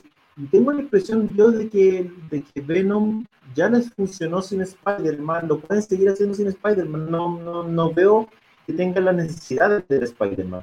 Para uno que conoce los cómics, todo te parece que es lo obvio. Pero para ellos yo tengo la impresión de que, que no es tan, no, no, lo veo como tan necesario. En el caso de Morbius se metieron de cabeza en eso. Entonces es interesante ver que, cómo va a funcionar o cómo lo van a funcionar. Eh, pero me parece choro ver qué es lo que van a hacer con Spider-Man, con, esta, con este cuento, como de contar, de replicar un poco lo que pasó y que, funciona muy bien en la cinta animada de Spider-Verse. Yo creo que también eh, miraron esto y dijeron, bueno, aquí tenemos algo que podemos explotar y que en el futuro cuando ya no esté con Marvel. Si es que pasa eso. A mí me parece interesante que de una otra manera igual quieran traer a Venom al universo Marvel, porque es un personaje atractivo. A mí me gustaría. Yo creo que es un buen villano que puede jugar un rol interesante y traer a Carnage también te permite tener un villano eh, muy interesante en el universo Marvel. Si es que realmente están abriendo esa puerta, que yo creo que Sony quiere hacerlo, porque hoy día Sony se está quedando básicamente fuera de la competencia de las grandes ligas con los superhéroes, porque ya eh, es lo que le queda. Entonces, fusionarse. le fue pésimo. No, por eso, o sea, por eso digo, o sea, hoy día fusionarte al universo Marvel, más allá de solo Spider-Man, les va a permitir un oxígeno enorme. ¿Cachai? No solamente por aprovechar la, digamos, todo lo, lo que ya ha, sembrado y cosechado a la gente de Disney, sino que también a poder a, la gente de Disney, imagino que le aporta mucho. Los villanos de Spider-Man deben ser de los mejores villanos del universo Marvel. Pero no sé si los pueden utilizar. En las películas Disney no se ha utilizado ni un villano Marvel exceptuando el Kingpin, que fue utilizado, que es un villano que lo crearon en Spider-Man, que al final pasó a Daredevil, pero era un villano de Spider-Man que fue creado en Spider-Man. Pero no hay ningún otro villano del universo, en el universo Marvel que sea de Spider-Man. Por eso, por eso digo que a lo mejor hoy día puede significar esto, o sea, este multiverso, el hecho que estén trayendo eh, de vuelta a, ¿cómo se llama?, Electro y que estén trayendo estos actores, puede significar, imagínate lo que significaría traer a Venom y traerlo para acá, o a Carnage. Yo creo que Carnage debe ser de los villanos más atractivos y la saga Maximum Carnage es, tremendo. O sea, lo que, podría, lo que podría venir con todo el mundo de los simbióticos sería una cuestión brutal, ¿cachai? Por lo menos creo yo que eso sería algo interesante para hacer. Yo creo que son personajes muy de los 90 que no necesariamente tienen mucho fondo sin Spider-Man. Lo, lograron parar una película sin Spider-Man que se sostenía sola, me parece un gran mérito. No sé si lo van a seguir haciendo pero no sé pasar tampoco eso Claudito, yo lo último que te escuché, la verdad que fue un, insulto, pero no sé si era lo que querías decir. Yo no voy a decir nada más. ¿Qué bueno, tuvimos el tema, es que está, está con tema técnico, Claudio, están jugando Fortnite en la casa y no le fue a decir al Martínez y puta, déjame terminar el programa y no, no lo dejaron. Chicos, ¿le parece que lleguemos hasta, hasta acá en el programa del día de hoy? Yo creo que hemos hablado una hora cuarenta ininterrumpida con, con todo, casi todo el acontecer nacional, o sea, eh, de, cultura pop, todo lo que ha pasado en la semana, películas, un montón de, elementos más. Eh, no tuvimos al Pancho el día de hoy, lamentablemente, le mandamos un abrazo grande ahí para que podamos tenerlo de nuevo el, próximo fin de semana. No sé, don Chazam, si usted quiere comentarle algo a la gente, ¿qué le va a llegar esta semana? ¿Qué novedades tiene? Dead Metal. Mañana, lo más probable, mañana tengo que ir a retirar, porque tú sabes cómo están trabajando los, los curres, que no está muy rápido lo que es currir ahora en Estados Unidos.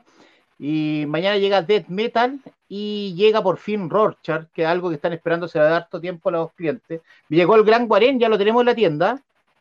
Lo mandé a las otras tiendas, espero que ya los tengan exhibidos. Si no, mañana voy a ir a revisarlo a los Minions para ver si los tienen exhibidos. Eh, está bonita la edición, está bastante. gastó plata el Claudio esta vez. Sí, oye, la gente. Eh, ya, ya, ya, ya, está en Chazán Comics, obviamente, Gran Guarén Amazonas, ¿no es cierto? Sí, sí, sí. No, bueno, de verdad, se nota, se nota que gastó plata. Bueno, de verdad. Sí, oye, Gran Guarena Amazonas, la gente que quiera, por supuesto, lo puede encontrar en accioncomics.cl y por supuesto también en las tiendas de Chazam el día de hoy. El dibujante está muy, muy bueno, por si acaso. Aparte el guion, lo que pasa es que el dibujante está muy, muy bueno. Me gustó mucho. El sí, Moisés, la verdad que el trabajo de Moisés Hidalgo ha estado buenísimo. Eh, no solamente acá en, el Gran Guarén, sino que también en Power Rangers, así que un talento joven que, que hoy día Claudio ha sabido explotar. ¿Cuántos tiene más o menos? 26 por ahí. ¿Cuántos? 25 años tiene. 25 años. Tienes que guacharlo entonces. Oye, y aparte llegó eh, llegó el material de eh, Ferrera que, que, sacó una cosa muy extraña que a mí me gustó mucho, que es un trabajo de Macitelli con Juan Vázquez. Macitelli es un guionista muy conocido en el extranjero, que es muy amigo y es el, el compadre de, de Kika Alcatena, y sacó un trabajo con Juan Vázquez, que está bastante bueno y le pone harta la prosa de Macitelli. Y algo bastante extraño, que son autor argentino y un dibujante chileno, que se llama, lo tengo, eh, Sir Garland. De... ¿Aló? Sí. No, una publicidad, no si se escucha lo que digo. No, no, Claudito, no se escucha, se escucha solamente el robot Tomcast nomás. Pero pero es una joyita, sabéis que a mí me quedó bastante, aparte funciona muy bien y Juan Vázquez tiene un estilo a color que funciona muy bien, una cosa bastante, una joyita bastante extraña viéndolo y me gustó mucho. Buenísimo, también recordar a la gente que este viernes se va a estrenar la segunda temporada de Mandalorian para los que puedan verlo en, Disney Plus, que creo que ya va a estar también llegando justamente en conjunto con la serie. 17 de noviembre. Así que Así que, ah, bueno, 17 de noviembre, así que los que puedan verlo antes, aprovechen de verlo antes de Mandalorian. Eh, nada, pues agradecerle a la gente, por supuesto, como siempre, la buena onda. Eh, nos vamos a estar viendo el próximo domingo. Ahora recuperamos, obviamente, los días para poder estar, como siempre, con más Somos Legión y los dejamos, como todos los, nuestros programas. Que Claudio se despida, que Claudio se despida. Haga hasta la una. Ya, gente, nos dejamos ahí como siempre con, nuestro amigo Jimán que nos acompaña como todos los programas. Cuídense mucho, un abrazo, gran, un abrazo grande y como siempre, somos Legión.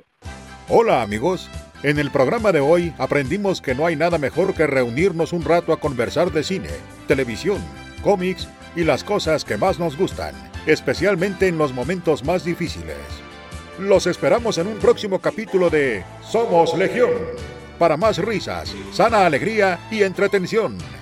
Y recuerda que, por el poder de Grayskull, tú también tienes el poder. Hasta la próxima.